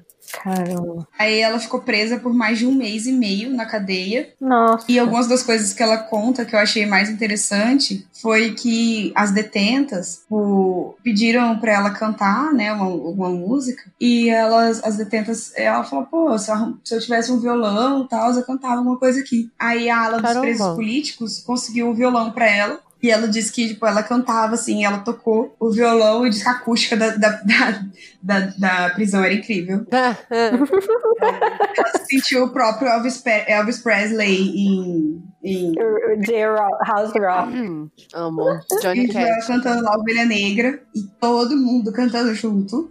Ai, que maravilhoso. A cadeia inteira, assim, o ala feminino, todo mundo, tipo, sou ovelha negra da família. Isso me lembrou uma cena do segundo filme do Bridget Ah, Jones, que ela é presa. Aham. que ela canta a música da Madonna Sim! na prisão. Essa parte, eu fiquei tão arrepiada que eu consegui, tipo, imaginar isso como se fosse cena de um filme mesmo. Eu falei, alguém tem que gravar isso. Tipo, imagina, Opa. se ao invés de ser a música da Madonna tocar Ovelha Negra no Bridget Jones. Não, a gente tem que fazer uma produção. Ah, Não, tem que rolar essa, essa biopic da, da, da Rita Lee. Tem que rolar o filme. Não, pelo menos essa cena. Essa cena ela tem que ser, tipo, gravada. Ela tá na minha cabeça. Linda, linda. Tá, tipo, tá muito bonito. Triste, porém bonito. Ela grávida com o violão, tipo, tocando ovelha negra, tipo, a cadeia inteira cantando. Foda. E ela quase abortou na prisão. Nossa. Caramba. Quem salvou ela foi a Elis Regina. Ai, caraca. Quem salvou ela foi, desse possível aborto foi a Elis Regina, que, é, por um acaso, foi lá visitar ela no dia que ela teve um sangramento. Uhum. Tipo, palavras dela, tipo, um alinhamento cósmico fez a Elis Regina aparecer bem na hora. E, tipo, colocando banca nos militares e exigindo ver a Rita, tipo, tipo, eles não queriam deixar. Porque ela tinha, era muito Caraca. difícil ela conseguir ter visita. Eles não deixavam ela ter visita. Aí a Elis Regina chegou lá, metendo o pé na porta, tipo, falando que eles iam ver ela, que ela ia ver ela assim. E na hora que ela viu, tipo, ela tipo, sangrando ali, ela falou que se eles não arrumassem um médico pra ela, em duas horas ela ia convocar uma coletiva de imprensa pra expor o que estava acontecendo ali. Maneiro. Aí eles arrumaram o médico. Ela. Aí depois ela come- comenta algumas coisas da Elis Regina, né? Que elas foram vizinhas é, mais pra frente na vida e se tor- tornaram amigas e irmãs. E quando a Elis morreu, a irmã da Rita, Mary, ela tinha duas irmãs, né? Acho que de sangue, a Mary e a Virginia. É, tinha falecido dias antes. Caramba. E ela disse que ela ficou órfã de duas irmãs. Ai, E a irmã dela faleceu como? Acho que foi câncer. A mãe dela e a irmã dela faleceram de câncer. Um tempo depois desse quase aborto, ela foi julgada há um ano em prisão domiciliar. E foi pra casa. Foi recebida com uma festinha estilo chá de bebê, onde o Roberto, o pai do bebê, que ela achou, ela achou que ele não ia assumir o bebê, porque o que aconteceu? Tipo, antes dela ser presa, ela ligou pra ele, contando do bebê, e ela disse que ela tipo, não conseguia, ela, na hora que ela a- fez a ligação, ela não conseguia, tipo, falar, ela tava meio que em choque, assim, eu não conseguia colocar em palavras é, o que ela queria dizer, né, tipo, e aí, você vai ser pai? Aí ela começou a cantar uma música do Rolling Stones, que acho que é Daddy, tipo, a... Eu não sei qual, qual que é a música, tipo, se é tipo, oh, your daddy, alguma coisa assim. É uma música Aham. do Rolling Stones que fala alguma coisa de daddy. tá bom. Eu não vou lembrar qual é a música. Eu procurei aqui, tipo, Daddy Rolling Stones é uma que não é a que ela cantou na hora. Enfim. Aí, tipo, e diz que, assim, na hora a reação dele foi, tipo, desligar o Caramba. telefone. É. Aí ela achou que ele não ia assumir. E ela tava, tipo, pronta pra ser mãe solo. Sim. Só que, na verdade, tipo, quando ela saiu da prisão, ele tava lá, tipo, chá de bebê e tudo. Pronto pra ser pai. O, o que aconteceu de ruim, tipo, ela tava super feliz. Só que aconteceu um fato ruim. Que no dia seguinte que ela saiu da prisão, que ela chegou em casa, a dog dela, a Dani, Não. A Dani morreu. Não, tadinha, de quê? Ah, de velha, sei lá. Sei tipo, lá, ela de tava então, com uma. ninguém se importa. né? Tipo, É, tipo, ela tava com ela desde que ela era, tipo, criança, assim. caramba, que bad. Aí ela disse que pareceu que ela tava, tipo, esperando ela Voltar. ela voltar, assim. Ai. Aí ela diz que a vida dela é marcada com AD e DD. Antes de Dani e depois de Dani. Ah, Ah, Bonitinha. demais. Ah, em 80, não, 70 alguma coisa, 79, eu acho. 70, não, 77. A Rita deu a luz a Beto, ariano. Ela sempre coloca assim, tipo, o signo das pessoas. Ah, tá. Eu por um Ah, segundo achei que o nome dele fosse Beto Ariano. Aí eu. Não, Beto, filho ariano. Sim. ainda em prisão domiciliar. E de sete meses que ele nasceu, teve que ser uma cesariana de urgência. A criança tava, tipo, enrolada no cordão umbilical. Aí a Rita deu a luz ao Beto, criança ariana, pra não ficar parecendo Aham. nome dele é Beto ariano. Ainda em prisão domiciliar, em cesariana de urgência, né, de sete meses. Em casa? Isso em casa? E nesse meio tempo, ela e o Rob estavam vivendo de amor. Eles estavam completamente apaixonados e fazendo hit atrás de hit. Tipo, eles, os dois escrevendo altas músicas juntos, vivendo de música e amor. Tipo, transando que nem coelhos.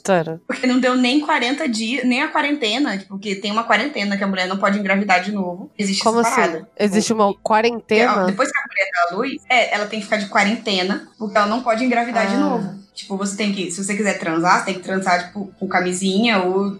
Acho que não sei se pode tomar anticoncepcional, porque acho que é questão hormonal, sei lá. Mas eu sei que, tipo, tem um período de 40 dias que a mulher não pode engravidar depois que ela Uhum. tem neném. Então, é, porque é muito, muito risco pra mulher e pro bebê, tipo, muito difícil a criança sobreviver, Ah, sei. sabe? E tem muito risco da mulher, tipo, morrer de Sei, hemorragia, sei lá. Posso estar falando merda, médicos me corrijam. Mas eles estavam coelhando tanto que não deu nem a quarentena, ela já tava grávida de novo. Caramba! Sério. Mas não rolou, né? Porque O bebê o- morreu. o corpo dela não, não tava pronto. Ah. E ela sofreu um aborto espontâneo. Caramba! Sim. Só que assim, não, não demorou muito, ela já teve outro filho. Tipo, Foi um seguido do outro, assim. Caraca! Juca, que era canceriano. É canceriano. Olha, melhor. Um ariano e um canceriano. É, eles não sobreviveram. Não. Ah, eu sei como que eles moravam juntos. É, eu não sei como você vive dentro do seu corpo, Bia, porque você é câncer com ascendente em Ares Touro. e lua em Ares. É. Isso. Meu Deus. com essa essa esse período de muita iluminação musical, muito amor e música, eles fizeram um disco, basicamente, Uhum. inteiro, chamado Fruto Proibido, que é onde tá quase todos os hits de que a gente conhece assim mais antigos da Rita Lee Uhum.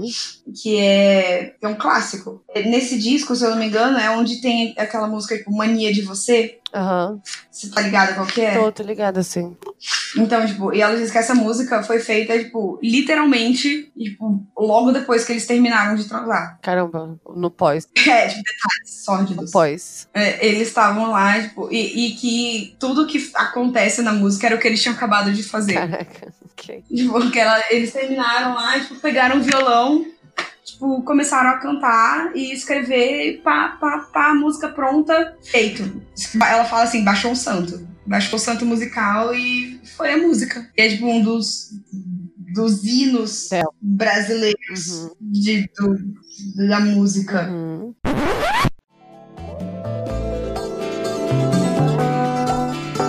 Meu bem, você me dá água na boca.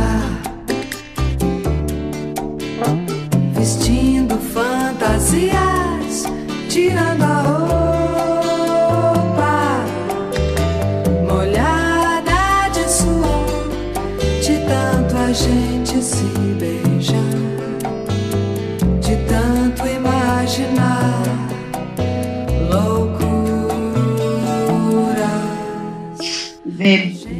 Principalmente porque, assim, ninguém falava sobre o prazer feminino. Até hoje é muito Não. difícil você ouvir alguém falando sobre mulher tendo prazer. Não, não se fala sobre isso. Isso é mó. É quase que É, não, simplesmente não é um assunto. Uhum. E ela, tipo, na década de 70, 80, início dos 80, tipo, fal- falando sobre a música, tipo, me prende de, de quatro no atro, me enche de amor. Uhum. E todo mundo cantando junto, tipo, tocando na rádio. Maravilhoso. Ela é maravilhosa. Aí, né? é muito maravilhosa. Ela disse que quase todas as músicas deles eram autobiográficas. E o público amava isso. Que o público queria saber da vida dos dois. Lógico, porque daí faz parte também até do, do próprio do próprio produto mesmo, né? Tipo assim, aquilo faz parte também do que ela tá vendendo. Sim, e tipo, a vida pessoal do artista vende. Tipo, a gente quer saber o que tá acontecendo com na vida pessoal da, da Bruna Marquezine do Neymar. É. A gente quer saber o que tá acontecendo na vida pessoal da, sei lá, da, da Kim Kardashian com o Kanye Sim, West. As pessoas querem. A- a- As pessoas querem saber o que acontece tipo, na vida pessoal dos artistas que eles gostam. Sim. E, tipo, se a música fala sobre a vida pessoal daquela pessoa, óbvio que a pessoa vai comprar, porque ela quer saber. E outra, eu escutando, eu comecei a ler o livro, a, a biografia dela, isso foi uma coisa que eu super recomendo pra quem for ler. Inclusive, o link vai estar Sim. da Amazon. Vai estar no, no. Vai estar no Twitter ou vai estar no, descrição no do, Expresso? do áudio. Ah, isso aí. Aí, tipo, eu super recomendo, tipo, ler a biografia escutando as músicas. É outra experiência. Que daí vai fazendo sentido até, né? Pra você conectar até o que ela tá falando. Sim, nossa, vai ser completamente outra experiência. Eu tava lendo sem escutar, tipo, eu tava lendo, tipo, tava bom, sabe? Lendo, lendo, eu falei, ah, cara, eu vou começar a escutar aqui as músicas dela no Spotify e tal. Coloquei a playlist aleatória um dia, tava lavando louça. Coloquei a playlist aleatória, tipo, eu comecei, ah, ela falou dessa música já. Nossa, legal, tal, tipo. Aí eu comecei, eu falei, não, cara, vou ter que começar a escutar enquanto eu leio. Foi outra coisa, tipo, é outra experiência de, de leitura quando você lê, tipo, a biografia do artista, escutando ou vendo a obra dele. É uma É autobiografia, muito né? bom. É uma autobiografia, ela que escreveu. Então, assim, e ela fala bastante das músicas dela, né? Eu imagino. Fala, e, tipo, tem capítulos que ela fala dos LPs, que, tipo, ela fala sobre música por música. Tipo, ela, tal música é tal coisa, tal música é tal coisa. Tal música foi só pra encher linguiça. Tal música é uma coisa. É, tipo, 100% sincerona. E, e ela diz que nessa época, no início dos anos 80, ela nunca teve uma fase tão boa, é, tão criativa. Ela compunha muito mais. Diz que o estar com o Rob, né? Tipo, o Roberto, chamava ele de Rob. Diz que o Rob, tipo, ele, como ele tinha uma experiência instrumental muito maior, diz que expandiu os horizontes musicais dela. Ela deixou a ideia de, do rock purista, né? Tipo, de ser rockista somente e deixou florescer o rock carnaval, o tango, o bolero, MPB, pop. Tipo, tanto que ela tem uma frase assim, tipo, abre aspas. Dane-se os gregos os troianos. Quem que eu sou marcianita desde pequena. Nada mais mutante que desfilar por avenidas musicais. Eu achei essa frase muito legal. Muito porra louca. O microfone caiu. Muito, muito porra louca e muito, tipo, dentro e, e- e muito flexível também, Uhum. né? Porque ela falou, gente, pra que, que eu vou ficar presa aqui no rock se eu, se eu já falei, já não sou mutante? Muito mutável, né? Ela, tipo assim, ela não. Ela Mutável, não presa é. nada. Eu- é, se eu, se eu sou mutante, por que, que eu vou ficar presa no rock? Eu sou Espírito tudo. livre. É, aí é, eu achei engraçado ela comentando que uma vez num show no Maracanã atiraram um frasco de perfume nela, que ela tinha a música do Lança Perfume. Aí, tipo, as pessoas às vezes costumavam atirar coisas no palco, assim, tipo, ela, tipo, na música Lança Perfume jogavam perfume. Aí jogaram um perfume no palco e atingiu ela. Tipo, e cortou a Aham. bochecha dela. E ela ach- achou uma atitude muito rock and roll. E toda vez que ela escreve rock and roll, ela escreve rock and roll. Amo. Lembrando a gente que hoje em dia ela é uma idosa, né? Tipo assim, pra quem, pra quem esqueceu disso. Ela sempre escreve, tipo, achei muito rock and roll. Tipo, em, português, assim, rock and roll. É, eu achei uma atitude muito rock and roll continuar o show com a bochecha sangrando. Amo. E ela também comenta que, tipo, não saber quando parar is my middle name. É, tipo, é meu nome do meio, não saber quando parar. Porque ela disse que quando ela e o Rob estavam em turnê, pra aguentar o batidão e a correria, eles tomavam uns tarja preta Aham. pra dormir E daí a Rita, é, com o tempo, foi meio que, tipo, é, foi aparecendo nos shows meio chapadona, quase babando. Ah, sim. Se fosse hoje, seria trend topic no Twitter. E só, e assim, só que ela falava que o que viciava mesmo ela foi era o palco. Ela era, tipo, viciada no palco. Era uma coisa que ela podia estar com cólica, com piriri, com dor nas costas. Ela não perdia o show. Tipo, que na hora que abria a cortina, ela era a boba da corte, pronta para entreter a plateia. Uhum. E ela sempre se fala muito, tipo, ela usa o termo muito boba da corte, sabe? Tipo, ela fala, não, eu sou boba da corte, eu sou boba da corte. Porque ela, ela se coloca muito como um entertainer. Uma curiosidade que eu achei muito legal. Uma vez o Príncipe Charles disse em uma entrevista Uhum. e no- na época que lançou, né, a música Lança Perfume, que essa música Ah. era a sua preferida. É. Muita. E que é engraçado isso, né? O, a- se não me engano, o Kurt Cobain já falou isso sobre mutantes também. Que. É, tem, tem uma parte aqui sobre o Kurt Cobain na, na no negócio dela. O, o, eu já vi também entrevista do Alex, ai meu Deus, Alex Capanos, do Franz também falando de, de Mutantes. Mutantes foi muito grande, muito, muito grande. Sim, ela disse que assim, na época, Mutantes não Sim. era, tipo, uau, mas que hoje em dia eles são considerados cult. Uhum. Então, assim, que, tipo, hoje eles são maiores do que eles eram antes. E porque, assim, na época eles não eram tudo isso. Tipo, na época, quem bombava mesmo Ah, sim, você Era, falando no tipo, Brasil. era Jovem Guarda. Ah, sim. É, no Brasil. Tipo, quem bombava mesmo era Jovem Guarda, era, tipo, Elis Regina, que era, tipo, foda. Era, tipo, eles não, eles não eram grandes coisas, eles eram, Mas você tipo, não, eles não tipo, passaram um tempão fodas, fazendo um mas fodas turnê na Europa? secundárias, Você assim, mesmo falou isso agora. Então, eles, então, mas eles foram Eles muito grandes Paris, na eles ficaram Europa, meses né? em Paris. Uhum. Fizeram uma carreira assim internacional um pouco. Mas assim, o negócio é que, tipo, é mais. Hoje em Aham. dia que eles têm essa ideia de ser cult. Sim. Tipo, hoje em dia é legal gostar de mutantes. Na época não era tanto, pelo que ela conta, né? Não sei, às vezes ela pode estar naquela ideia de, de autodepreciar, se autodepreciar de novo. E ela parece assim Mas ter é tipo, lógico uma, que tem, né? um Se bem que ela ganhou Que essa, não- não- né? não ela não precisa ter, porque ela ganhou. Tipo, um vagabundo. É, vagabundo expulsou ela porque ela cantava mal e eu não só sei o nome dela. Então, parabéns. Na hora que ela falava Arnaldo, eu, gente, será que Arnaldo é. é toda vez que ela falava Arnaldo, eu, gente, será que Arnaldo é tipo o Arnaldo Antunes? É um Arnaldo que eu foda-se, esse, não esse é, é, o ponto. é só um Arnaldo. Ela não precisa ter rancorzinho, ela ganhou essa briga, sabe? Tipo, com É, folga. tipo, se tinha alguma coisa folga. pra ela ganhar, isso ela ganhou com, assim, disparado, com folga. Aí ela, essa do negócio do Príncipe Charles, tipo, saiu na época no Daily Mirror, assim, tipo, Caraca. Rita Who. É. em 81 nasceu o terceiro filho, 81. o, jo, o João, eu acho. João? É o João. Ele era. Não sei, eu não anotei o signo dele. Daquela. Que pisciano, meu Deus. Esse sim apanhava. Pois é, entre um ariano e um canceriano. Esse- ele era escorpião. Seriano, pisciano. Pra tacar fogo na casa logo. Acabar com o sofrimento de todo mundo. É, Leonino, era o Antônio que era o terceiro. Nasceu o terceiro Ele era- filho. Era Antônio. leonino. Aí. Leonino, puta que pariu. Aí zoou o rolê todo. Vamos fazer uma passada das crianças de engravidar. Né? tipo assim, vamos antes da gente, tipo assim, antes da gente transar, vamos fazer rapidinho. Descobrir qual vai ser o signo pra Uma engravidar, É né? uma Tipo assim. Dia que essa criança pode nascer. Ah. Imagina você ter que lidar com um leonino, um canceriano e um ariano dentro da mesma casa. Como faz? E são três meninos. Três meninos. Ela vivia antes num harém e saiu do harém. É pra, engraçado, né, pra uma- morar- o clube da salsicha. O. tipo, o clube do, do, É. do bolinha. Caramba, que engraçado, interessante isso, né? Sim, e ela disse que assim, quando veio a neta dela, foi tipo um mundo Aham. novo pra ela, assim, tipo, uau, menina, como que limpa isso? Adoro.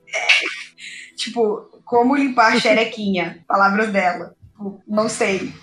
Amo. É muito engraçado.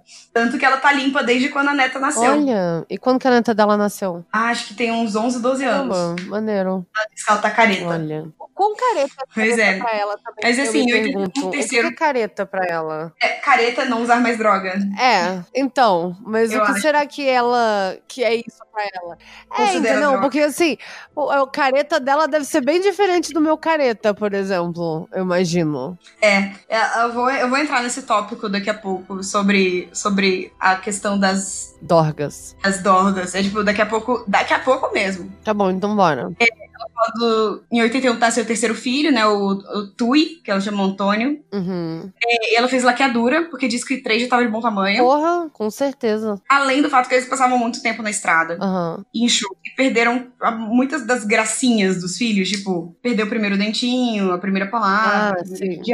Porque eles não conseguiam estar muito presentes. Quem cuidava bastante era, tipo, a irmã adotiva dela também, Aham. que cuidava muito das crianças. E a mãe dela ajudava muito, tipo, só que a mãe dela estava bem velhinha. Aham. Mas mesmo assim, tipo, eles queriam conseguir estar presente para pelo menos os filhos que eles já tinham, né? Sim. E com batidão de show e Dorgas ah, teve que se internar numa rehab. Eita. Na época chamava hospício. Nossa, lógico. É, porque não tinha, tipo, clínica de reabilitação. É. chamava- tudo era hospício. Tudo era hospício. É, que chamava Clínica Tobias. E nessa mesma época, o pai dela adoeceu. E duas semanas depois é, que o pai dela morreu, ela teve alta. Caramba. Mas ela pôde no velório do pai, essas paradas? Ela pôde, ela foi, ela foi no velório. Tipo, ela viu ele, tipo, deitadinho, assim, morto no velório, mas ela não quis ver ele sendo enterrado. E ela voltou pra clínica pra dormir.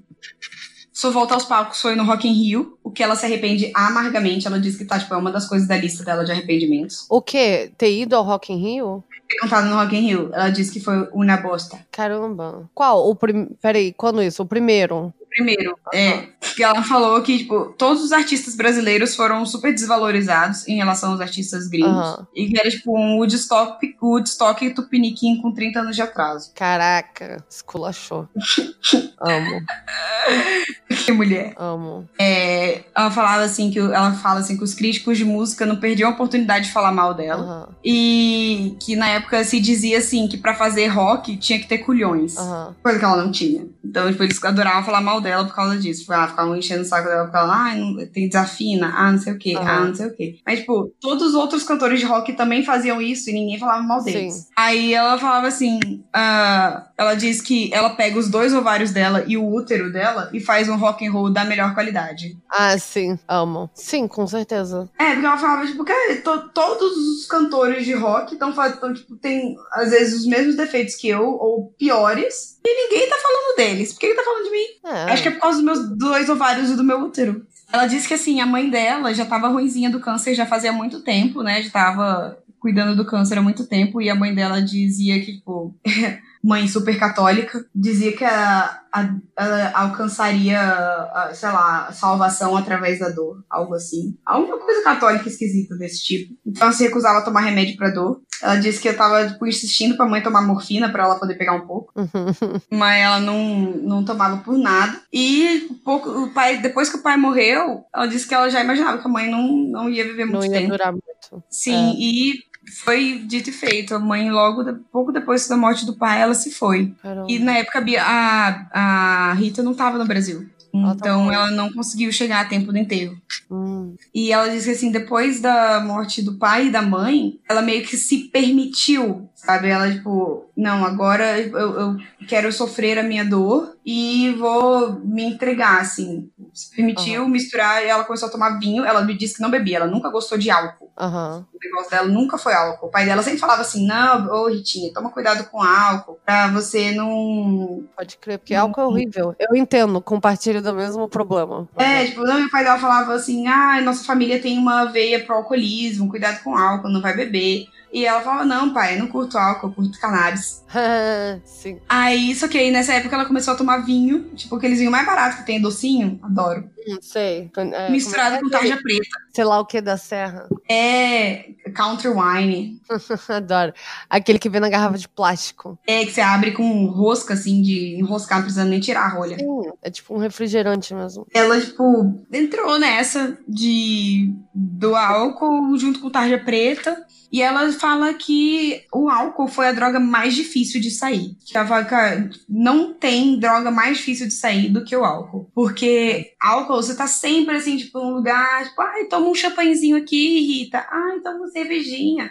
Ah, porque você não vai beber. Ah, não acredito. É, É, porque tá você- sempre o tempo todo na sua cara. Sim, as pessoas são muito incentivadas a beber. Porra, passa propaganda na TV de gente bebendo. 10 da manhã. É, como assim? Então, assim, ela. É, tipo, muita. Ela diz que essa foi. a- que a- o álcool foi a pior droga pra ela, assim. Pior, foi mais, mais difícil de, de sair. Uhum. Então, ela foi, foi internada em vários hospícios, né? Tipo, antigamente chamava hospício, mas era clínica de rehab. Aham, E foi perdendo o tesão nos palcos com o tempo. Ela queria parar de trabalhar, queria ficar em casa curtindo com o hobby, escrevendo música, curtindo as crianças. Ela não queria, não queria mais tipo, palco. Ela queria música, mas não queria mais palco. Tava perdendo já o tesão nisso.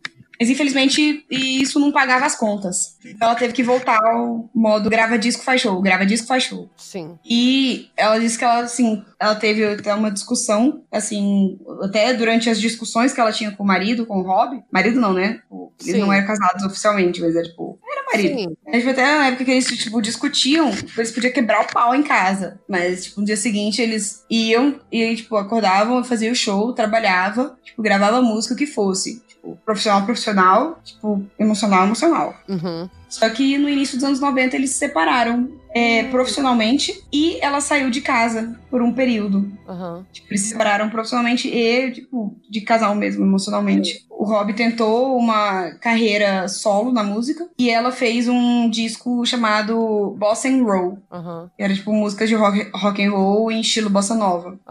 Ela disse que o João Gilberto, ela fez uma, há, um, há um bom tempo atrás, né? Ela tinha feito uma um especial com o João Gilberto e ele falou pra ela que ela tinha uma ótima voz pra bossa nova, coisa Aham. que ela nunca, nunca na vida tinha pensado. Aí ela lembrou disso e falou: que tal a gente fazer um disco de bossa nova com roll?" Por que não? Aí fez, foi um sucesso. Altos shows, vários, vários shows com esse disco. Uhum.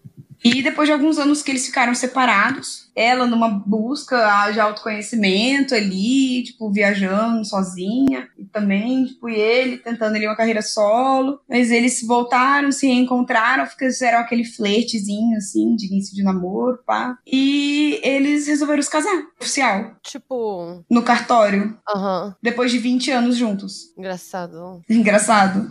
É. Ela falou o casamento dos humanos. É. Sim. Ela falou, a gente resolveu casar o casamento dos humanos. Amo. Só que aí pra, eles resolveram, tipo, se mudar pro mesmo prédio, só que um apartamento um em cima do outro. A lá Frida e Diego. Ah, maneiro. Tipo, eles falavam, falavam assim, tipo, eles ficavam no telefone conversando e tal, até altas horas. Ai, vem aqui. Aí ele ia, aí eles transavam loucamente. Pronto, agora pode ir pra sua casa. É. Então, tipo, ai, não, não quero ver sua cara hoje. Ele ia pra casa dele. Ah, não, vem aqui dormir de conchinha. Aí eles dormiam de conchinha. Então, tipo, era ótimo. E as, pra eles, pras crianças também era legal, tinha as duas casas. Tinha liberdade pra ir e vir das duas, porta tava sempre aberta. Uhum. E nessa surgiu a música Agora Só Falta Você. Que, tipo, se você parar pra ouvir a letra da música, é basicamente, tipo, eu tô completa, agora só falta você. Sim. É muito legal. Tipo, é Por isso que eu falei, a experiência de ouvir a música enquanto você tá, tá lendo é muito boa. Pô, porque daí você também você entende exatamente, tipo, qual era, assim, o, o que tá por trás da música, né? Isso é bem maneiro. Eu vou, eu vou com certeza fazer isso. Sim, quando você for fazer de algum, tipo, cantor, alguma coisa assim, você escuta, tipo, é, escuta junto com. Vai lendo, escutando a, a obra, né? Uhum. Tipo, e na música ela fala assim, né? Tipo, um belo dia resolvi mudar, fazer tudo que eu queria fazer. E esse- e, tipo, eu sei que eu nasci, nasci pra saber, fui andando sem pensar em voltar. E é tipo exatamente o que ela fez. Tipo, ela saiu andando na vida, assim, tipo, sem pensar em voltar, é, sem ligar pro que me aconteceu. E só que um belo dia eu vou lhe telefonar pra dizer que aquele sonho cresceu e tipo, eu sinto o prazer de ser quem eu sou, de estar onde sou. Tipo, tô, tô pronta, tô completa. Agora que eu tô pronta, pode vir. Maravilhoso. Entendeu? Tipo, é aquela história de que você só tá um caminhão dentro da minha casa. É aquela história de quando você só tá tipo, pronta pra receber o amor de outra pessoa quando você consegue Sim. ter o seu amor, né? Sim, como o grande RuPaul fala. Como o grande RuPaul fala. Sim, não, mas é no programa. E fi- como que é? se você não consegue se amar, como diabos vai fazer alguém amar você? É, exatamente, essa é a ideia. Tipo, ela teve aquela autodescoberta, períodos pra se descobrir e pronto, agora só falta você. Maravilhoso. E ele é, tem uma entrevista muito, muito legal que ele fala sobre ela, que ela fala sobre ele e ele fala sobre ela, assim. E o que eu achei legal que ele diz sobre ela, porque como a gente tá falando sobre ela, eu não, não anotei as coisas que ela fala sobre ele. Que foda-se. O que eu achei legal que ele diz sobre ela é que a única coisa que ele quer na vida é que enquanto eles estiverem neste plano, nessa vida, eles permaneçam juntos. E que quando eles não estiverem mais aqui, que eles continuem juntos, onde quer que seja. E quanto ao sucesso, ele comenta que a, tipo, a Rita nunca quis o sucesso. Tipo, ela nunca almejou o sucesso, assim. E que, inclusive, tipo, as épocas de maior sucesso foram as épocas menos felizes dela. Tipo, ele fala dela com um brilho no olhar absurdo. E ela fala dele com um brilho no olhar também, tipo, incrível. Parece que os dois realmente são muito apaixonados. Tipo, depois de 30 anos juntos. É muito legal ver isso na entrevista. eu Ele tá vi. vivo ainda? Acho que tá. Acho que eles estão juntos ainda. Caramba. É, em 2008, a revista Rolling Stone fez, promoveu tipo, a lista dos 100 maiores artistas da música brasileira, onde a Rita ocupou o 15º lugar. E em 2010, ela fez, iniciou uma turnê com, tipo, uma turnê onde ela fez, tipo, várias homenagens, tipo, inclusive a Michael Jackson. No dia 22 de janeiro de 2012, ela anuncia sua aposentadoria nos palcos do seu show de estreia no Circo Voador, no Rio de Janeiro, Uhum. devido à sua fragilidade física. Me aposento dos shows, abre aspas, me aposento dos shows, mas da música, nunca, fecha aspas. Explicou a cantora no seu Twitter. Diz que ela usa bastante o Twitter. Maneiro, vou procurar ela. Oficialmente, sua última apresentação foi no dia 28 de janeiro de 2012, no Festival de Verão de Sergipe. Terminou em polêmica quando a cantora se revoltou com uma ação policial supostamente agressiva com seu público. Ela foi acusada de desacato à autoridade e encaminhada à delegacia após o show para prestar depoimento e liberada logo em seguida. Caramba. Gente, você vai levar uma senhora à delegacia por desacato à autoridade. Não, chega. Tá passando vergonha, né? Tá É, para pagando de passar mico. vergonha, gente. Tá tipo assim, a galera não cansa de passar vergonha. Não, tipo, pelo amor de Deus. Quantos anos ela tem hoje? Ó, ela nasceu em 1947. Vamos fazer as contas. Reloginho, Rafa. Caraca. 72. Maneiro. Caramba, você falou bem quando eu vi mesmo. Ah, tá. Caraca, ela é muito maneira. Ela é muito Ela maneira. é muito maneira. E em 2012 ela desfilou no carnaval, na Águia de Ouro, paulista. Né? Porque ela é muito paulista, ela não desfilaria. No... e após alguns anos sem gravar CD de músicas inéditas, o último álbum dela é... foi o álbum Reza. Em 2013, acho que foi 2013. Teve música até na Avenida Brasil. Inclusive, ela é a artista com mais músicas em novelas. Sério? Sério. Ela, eu tenho esse dado aqui, peraí. Em algum lugar. Eu tenho esse dado anotado que ela é a artista com mais músicas em novelas, tipo, do Brasil, assim. Tipo, ela não, não tem quem supera. Ah, tem. Inclusive, tem novelas que tem tipo, três músicas iguais. Tem três músicas. Tem três novelas com a mesma música dela, sabe? Caramba. De entrada. Eu não sei se eu vou achar esse dado neste momento. Mas é muito legal, assim. Eu olhei e falei, caramba, não, não pensaria nisso. Ela gravou o, a música Rosa Choque pra um especial da Globo. Inclusive, foi uma música encomendada em abertura de novelas. Além de outro recorde curioso. Erva Venenosa foi tema de três tra- tramas globais. E, tipo, a música Tititi foi a abertura de uma novela em 1985 e foi regravada pelo grupo Metrô e que ela, ela regravou a própria música pra segunda versão da novela. Então essa música foi gravada três vezes, em, duas vezes em uma novela. Eva Venenosa realmente tocou em muitas, assim. Eu Sim. lembro. Eu lembro, sei lá, de várias. É, esse disco dela, Reza, o mais, é, esse de 2013, concorreu ao Grammy Latino. Maneiro. E deixa eu ver o que mais. Rita, ele fez um. sh- Ah, ela fez um show. Ela teve um show de despedida, né? Mas ela fez um show em 2013, em Vale do Angabaú, que fez parte da comemoração dos 409 459 anos da cidade de São Paulo. Hum. E, tipo, ela falando, daqui eu não saio, disse Rita, da cidade onde nasceu. Uhum. Ah, que bom que ela gosta. Daqui- É. É, aí em 2013 ela concedeu uma entrevista à revista Marie Claire em que ela disse que o grande tabu da mulher atual é o envelhecimento. Uhum. E, abre aspas, para envelhecer com dignidade a mulher tem que ter desapego. É muito complexo. É, em que ela não 2014 ela tá- deixa de pintar os cabelos de vermelho para assumir os fios grisalhos, querendo ficar anônima. E ela foi homenageada em 2014 com um musical de teatro. Se eu não me engano, é a Mel Lisboa que faz a, a Rita Lee Ah, caramba. nesse musical. E diz que a Rita quase nunca sai de casa, mas foi assistir o musical e elogiou a performance de Belle, que caiu no choro Ó, quando viu a cantora na plateia. uhum. E. Ah, igual eu falei, né? Ela tá limpa há 11 anos, desde quando a neta nasceu. 11, 12 anos, alguma coisa assim, que na entrevista que eu vi ela não era tão recente. Uhum. E ela tem, diz que ela tem em casa, a casa dela é tipo um zoológico. Uhum. Tem tudo quanto é bicho, tipo, ela é. Ela luta pela, pelos direitos dos animais, briga, diz que leva altos processos por causa disso. Fala, pode mandar processo. Não, tô nem aí. Manda processo.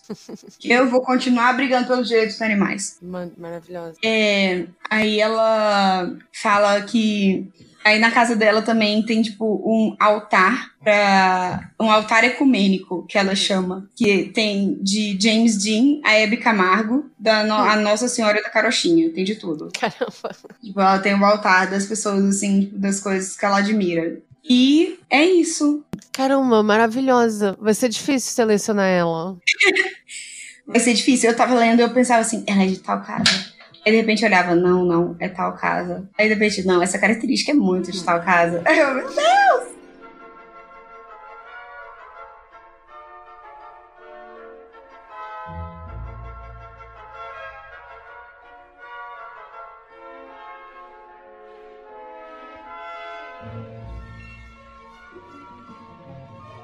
Então, gente, o que vocês acharam da história da Rita Lee? É. Bom, a, a- mas a minha parada dela, é- é- pra mim é difícil selecionar ela. Eu tô pensando, assim, eu vou falar pra vocês que o meu pensamento in- instinto é Grifinória, porque é, por motivos assim, ela não tinha, ela realmente não tinha ambição, né, pelo que você falou assim, ela realmente não era uma pessoa muito singles, dinheiros, etc. E só que eu também não também não Então, tive tira muito a impressão daí, pelo- né? É. É, eu tirei Sonserina, mas eu tirei a Grifinória também, pelo mesmo motivo. Eu vi muito uma.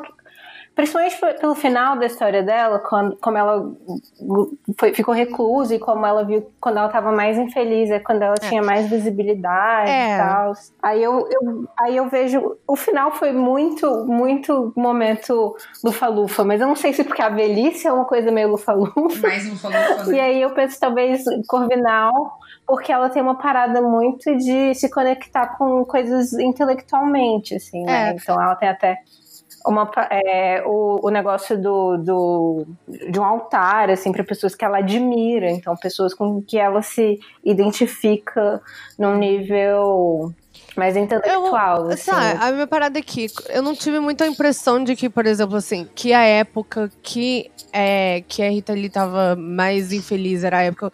Não, não parecia ser, tipo assim, pelo menos no, no que a Thaísa tava falando, eu não senti que, tipo assim, a fama era exatamente o que tava deixando ela inf- infeliz, né? Nesse sentido. A minha, a minha leitura dela como pessoa, no final das contas, foi mais assim. Ela é muito uma pessoa que gosta de viver no momento, sabe? Ela não é uma pessoa planejada que tá, tipo assim, fazendo planos pro futuro dela. Então, eu sinto que isso. Mas eu acho que isso é uma coisa que eu poderia ver tanto na Grifinória quanto na Lufa-Lufa. É, essa coisa supo- específica. É, eu suponho que sim, né? É, Mas, mas eu vejo muito da, eu vejo muito da Corvinal nela também. Eu tenho que concordar com a Glennis. é, mas é que eu não, eu não Eu gosto vejo de Lufa-Lufa. Pra mim, tipo, eu tô assim, criatividade, tipo, Grifinória Cor- absurda, né? Eu vejo Grifinória e Cor- ou Corvinal pra ela, mas eu também não vejo algo particularmente muito, tipo, Lufa-Lufa também, sabe? É, a Lufa-Lufa. a Lufa-Lufa, Não, entre é a questão da velhice, né? O final dela, tipo, de ter os bichos e as plantas dela, da reclusão, do trabalho. A questão do trabalho também, porque ela fala assim que, tipo, podia estar com caganeira. podia estar com é, dor de cabeça, podia estar com cólica, o que fosse, ela ia pro palco e ela ia, tipo, e, e ia fazer o show. Porque ela dizia que, tipo, o palco era o vício dela. Mas na realidade era porque. Sim, mas tipo, não como é. a gente olha só, sabe- você- E como a gente sabe, a Lufa Lufa é a, é a casa dos segundo maconheiros. você, né, Glenn? Dos doidão. Segundo somente sabe. você. O... O meu cano. Não, mas você, vocês não concordam, a gente já conversou sobre isso, Não, faz é sentido. assim, eu entendo Pô. esse negócio de, ah, ela ia Ok. pro show, não sei o quê. Mas a impressão que eu tenho é que ela gostava de fazer show, não é necessariamente, tipo, uma ética de trabalho, sabe? Porque é diferente de você. ahn, de pessoas que a gente já selecionou pra Lufa Lufa que só pensavam em trabalhar, sabe? Tipo assim, a pessoa só tá realmente trabalho. Eu acho que ela é um. Eu ia falar que assim, tipo, teve até que ela teve uma hora que ela, pra mim, que isso foi assim, desse, eu tava até pensando em Lufa Lufa pra ela, que ela tava lendo, né? Aí até deu umas pensadas em Lufa Lufa, mas pra mim a hora que eu parei de pensar na Lufa Lufa foi quando ela disse assim, que ela nunca, ela não queria mais ficar fazendo show, ficar fazendo disco, tipo, ela queria só ficar na casa dela, com o boy dela, com as crianças dela, escrevendo música, Curtindo a vivendo vida. música e tipo fazendo curtindo a Você vida. disse que isso foi quando você parou de pensar na Lufa Lufa? Pra mim, isso é a coisa sim. mais Lufa Lufa. Pra mim isso foi muito mais corvinal. Não, pra mim isso foi muito mais corvinal. Tipo, ela queria ficar curtindo a criatividade dela. Ficar, tipo, ali na. é, é, absorvendo a criatividade, tipo, a- curtindo ali a família, né? Tipo, que isso daí é independente de casa, sei lá, acho que, tipo, idade também, Uhum. né? A pessoa uma hora tem que parar de ser vida louca, rock and roll, LSD, porque o corpo não Uhum. aguenta.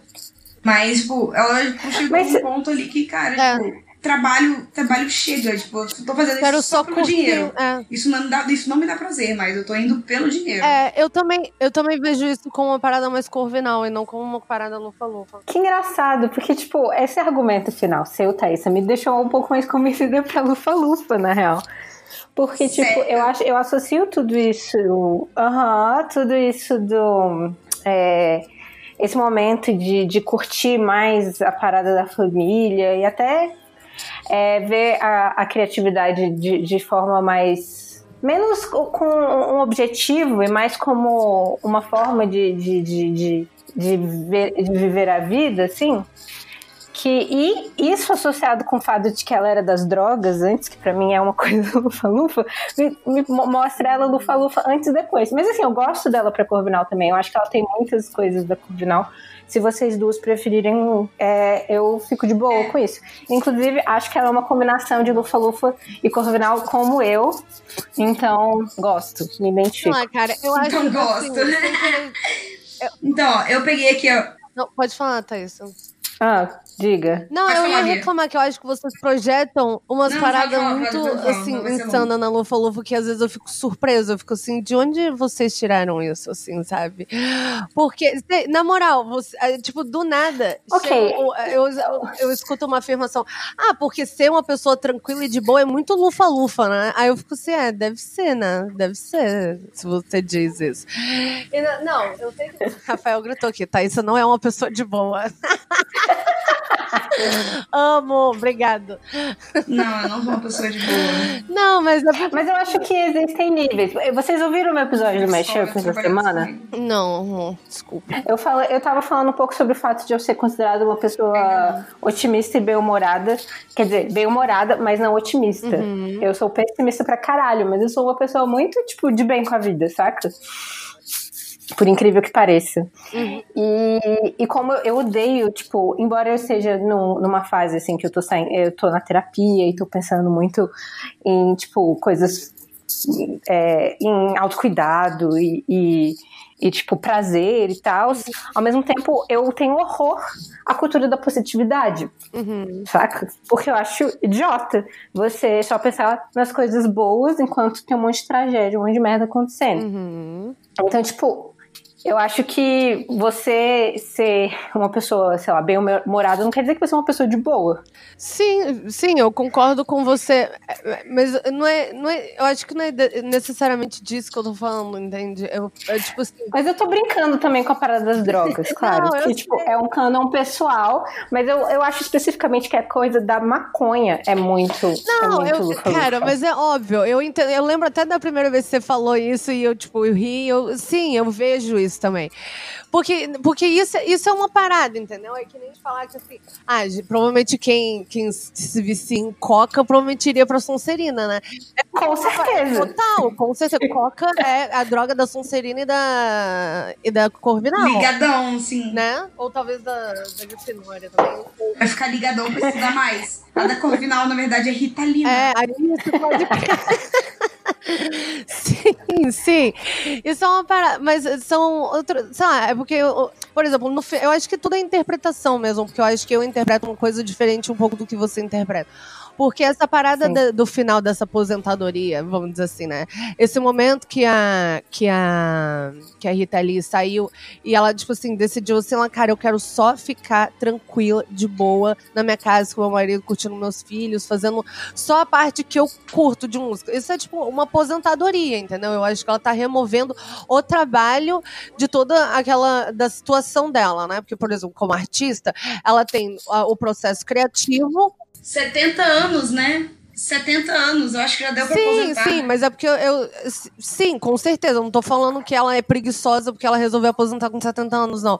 Eu tô só falando, assim, de um contexto artístico, assim, né? A, a minha visão dessa decisão. Tipo assim, porque dentro do, dela como artista, ela tem o quê? O processo criativo, tem, tipo assim, muitas coisas, né? Mas aí também tem aquela parada assim, ah, que ela gostava muito de fazer, show, turnê, essas paradas que também estavam. é, você até falou assim, que começou a afetar ela porque ela não. É, até fez ligadura, né? Porque ela. Ligadura não. Como é que é o nome? É ligadura. Laqueadura. Isso, também, É isso. laqueadura. Pra. Tipo, ligou as trompas, né? Etc. Porque ela, tá, ia ter- porque ela se sentia mal de que ela trabalhava muito e, e a mãe e a irmã adotiva dela estavam cuidando dos filhos. Não conseguia acompanhar as crianças, né? Mas en- então, assim, aí entra um momento em que, tipo assim, ela tava trabalhando, entendeu? Deixou de ser um hobby, deixou de ser só prazer. Virou um trabalho mesmo, sabe? Tipo, emprego. Não é assim, CLT, mas virou um emprego. Algo que, assim, prendia ela a outras obrigações, sabe? E daí. É, Obrigações. Você faz pelo dinheiro, cara. Você precisa pagar Exatamente, conta. E aquilo ali é o que te exatamente. sustenta. Então, assim, é- eu acho que é diferente quando você também vê isso como algo extremamente prazeroso, algo que você gosta muito, porque ela gosta muito do, do trabalho dela, né? Do processo criativo. Isso, do processo música, né? criativo do trabalho dela, exatamente. Que eu acho que é uma Sim. coisa corvinal. É, eu tô de boa com, com, com Corvinal, tô de boa com Eu peguei Corvinal. aqui as nossas, os nossos parâmetros, que a Glennis mandou aquele dia, né? Tipo, pra gente poder pegar de parâmetro, eu peguei os da Corvinal e da Sonserina, em inglês e português. Corvinal, criativos e sábios, mestre na arte de conversar, aham. espirituosos, observadores Espirituoso? e perspicazes. Hum. Isso, espirituoso, engraçadinho. Sim, sim, sim. Tipo, e tipo, eu acho que isso cabe nela naquela parte que ela fala que ela se sentia o bobo da corte, né? No palco, assim, que ela queria fazer, tipo, ela era um entertainer, né? Uhum. É, o objetivo dela era entreter. Sim. E paciência é meu sobrenome. Ocupado demais sendo inteligente. Hum, Nunca julga o livro pela capa. Valoriza o saber acima de todas as coisas. Uhum. Pensamentos inquietos. Cabe demais. Uhum. Mutáveis Uhum. e suscetíveis. Uhum. Mutáveis. Mutantes. Ah, exemplo que deve ser seguido. exemplo que deve o signo ser dela é Capricórnio. É, tipo, Capricórnio não é um signo tão mutável, mas o ascendente é aquário. É signo de terra. É. É, o ascendente é aquário. Sim. Tipo, cara, eu, eu como uma pessoa com muitas coisas em Capricórnio e Sol em Aquário, tipo, eu sei o quanto essa mulher deve, tipo, ter, assim, brigas internas, tipo, sentimentalmente, de querer coisas e às vezes, tipo, mas, mas, mas, mas, e segurança financeira? Por isso que ela ficava, tipo, nas casas na casa dos pais dela, a maior parte do tempo. Era onde ela tava, tipo, segura financeiramente. Tipo, ela tinha onde pisar, sabe? Uhum. Solid ground. Tipo, porque ela queria música, ela tinha lá a chance Uhum. de cantar livremente, que nem um pássaro livre, mas ela precisava saber onde pisar. Eu sei aqui onde eu tô pisando. Bem capricorniana, tipo, não vou Que é sair a coisa mais terra, que é a coisa. É, que, é, que é uma coisa mais lufa-lufa, se pá. É, não vou sair da casa dos meus pais enquanto eu não tiver aqui uma, um, um terreno firme pra eu poder me apoiar. Tipo, tenho minha casa? Não, então eu vou ficar na casa dos meus pais. Porra, onde eu tenho aqui onde Uhum. ficar. Então pronto. Aí, Justo. é, exemplo que deve ser seguido, né? Já leu mais de 100 livros. Não, não fala isso sobre ela, né? É, diferentões, com certeza. Se tem uma coisa que ela é na Ah, época, era diferentona. Peraí, você tá lendo o que agora, silêncio. Desculpa. Agora você tá lendo Lufa Lufa? Ainda tô na Corvinal, mulher. Ah, tá. Eu ainda tô na Corvinal. Quando eu falar mudar pra Lufa Lufa, eu aviso. Ah, tá. Aí esse aqui que eu discordo completamente. Prefere ler ou estudar a ir a uma festa? Nunca. Provavelmente não. Never. E agora sobre. Ainda sobre Corvinal, é a parte do. Mas, inglês, rapidinho, rapidinho, eu vou até falar uma outra parada. Porque ler ou estudar, eu acho que é algo que cabe, tipo assim, ela, a profissão dela é ser uma artista da área musical. Então, será que ir em festas não seria um modo Lá de vem. estudo dela também? A gente não sabe, ela tá indo em festa tocar com as pessoas, gente. Isso é você estudar música também, cara.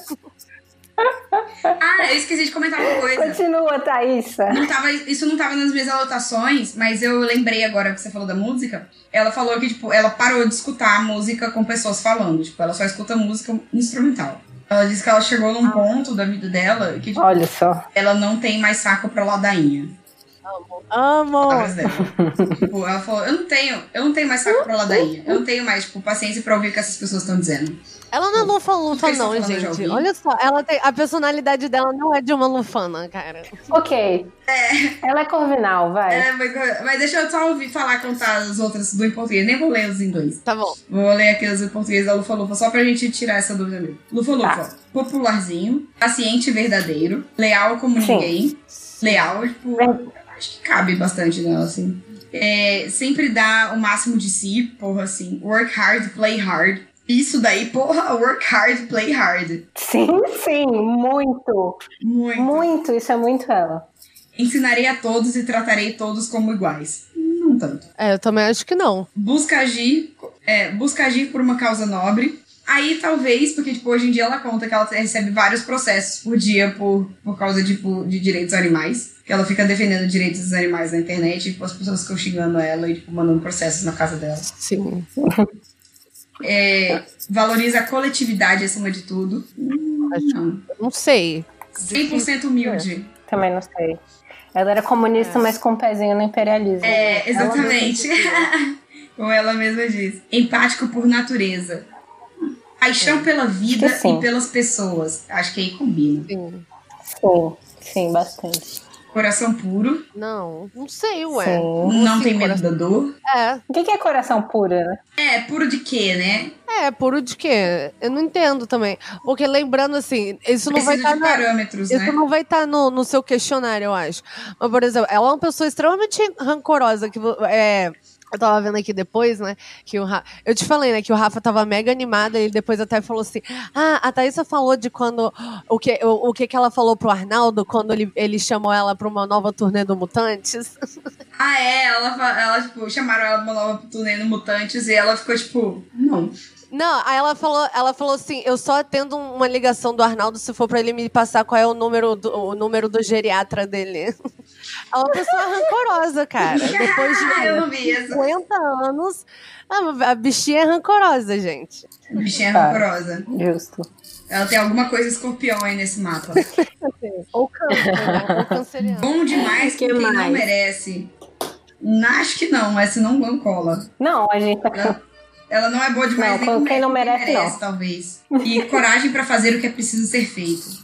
Sim, isso, Isso, aí eu tem, acho que né? ela tem, coragem pra fazer o que precisa ser feito. Sim. Com certeza. Isso ela tem pra caralho. Igual ela disse, tipo, ela falava que assim, as pessoas na época, os críticos falavam pra ela que é, os críticos ficavam tipo, enchendo o saco dela, né? Aí ficavam falando, ah, porque pra fazer rock você precisa ter culhões. Ela falava, eu pego meus dois ovários e meu útero e faço rock da melhor qualidade. Eu acho que ela tem um, ela é um mix. Eu acho que essas duas casas são ótimas pra ela. Mas se for pra escolher uma, tipo, ela é Corvinal com ascendente Lufa-Lufa. Caramba, gente, eu, eu não acho. Eu não consigo. Eu acho que o interior ela- dela mesmo, tipo. Eu não vejo Lufa-Lufa mesmo. Eu voto Corvinal, porque pra mim ou é Corvinal ou é Grifinória. Então, assim, Corvinal. Tem muita Então, nada de Grifinória, não. Grifinória não tem nada. Eu Então ia as vamos. Grifinória, Grifinória Vocês acabaram de falar aí, coragem pra fazer o que deve ser feito. Aí vocês vão falar, aí vocês, é, com certeza, ela era muito corajosa. Aí vocês, na frase seguinte, ela tem zero coisas Grifinória nela. É, é coerente. Não, é. É, Tem é porque, coisa- tipo, coragem é uma das coisas da Grifinória. entra Todo o resto ela não tem. É tudo interpretação. Eu voto Corvinal. Eu também voto Corvinal. Corvinal, vai. Ela fechou Corvinal, Rita Lee. Aê, Nerdzona da esse Corvinal. Corvinal. Beleza, votamos todos Corvinais pra não ficarem. pra Então- não ficar ninguém insatisfeita. Só que eu sinto que três insatisfeitas. Daquelas. Só que eu tô. Não, eu tô, eu tô satisfeita. Eu tô satisfeita, de fato. Eu tô. Eu fiquei assim, a- durante a leitura, eu comecei, tipo, num. Nossa, eu tava num mix de sentimentos. Eu só sabia que não, não iria pra Sonserina. Mas, gente, o episódio vai ficar com duas horas Não, e tem, meia. dá pra, tem coisa pra cortar, As mas. pessoas vão assim, ficar cansadinhas. Sim, vamos, Vai ter coisa pra cortar, vai ficar com duas horas. sim, vamos É, mas encerrar. vamos, Sim. vamos fechar. E é isso aí, galera. Então, É, tá. Eu espero que vocês tenham gostado do episódio de hoje. Sigam a gente ali no Twitter do Café Seletor, no Instagram do Café Seletor. A gente tá postando, tentando postar, tipo, pelo menos uma coisinha por semana. E, e é isso aí. A gente que tem. Se quiserem mandar qualquer coisa, se vocês não acharam que ela deve ir pra Corvinal, se acha que ela tem que ir pra Lufa Lufa, pra Sonserina, eu acho que você tá errado, e pra, ou pra Grifinória, é, fala lá com a gente na, pelo Twitter, pelo Instagram por, por e-mail. Se quiser que a gente fale sobre alguém específico, além da Clarice Lispector, a gente anotou já, tá bom? É, gente, parem de pedir Clarice Lispector. Vai acontecer. Mas quando Isso der. vai Então acontecer, relaxa. isso vai acontecer. Sim. Isso vai acontecer, gente. Isso tá, tá nos planos, tá nos planos. E Está. É Tá só falar com a gente. E é isso aí. Ah, mandar um, mandar um abraço pra, pra. Como é que é o nome da amiga? Meu Deus, fugiu. Deixa eu pegar aqui. Meu Deus, cadê? Não tava aqui? Eu jurava que tava aqui. Será que eu apaguei? Ariadne. Ah, Lembrei. sim. Beijo, Ariadne. Que é Ariadne, que veja Ariadne, que você viu esses dias agora que a gente tem um episódio sobre a Elisa e sobre a Marcela, que saiu o filme na Netflix. Aí ela chamou a gente de cristais. Eu fiquei emocionada com esse elogio. Eu adorei. Amo. tipo, é o melhor elogio que eu acho que eu recebi, assim, da vida. Sempre quis chamado, ser chamado de cristal. Somos preciosos. Então, Somos cristais. Mal feito. Feito! Feito.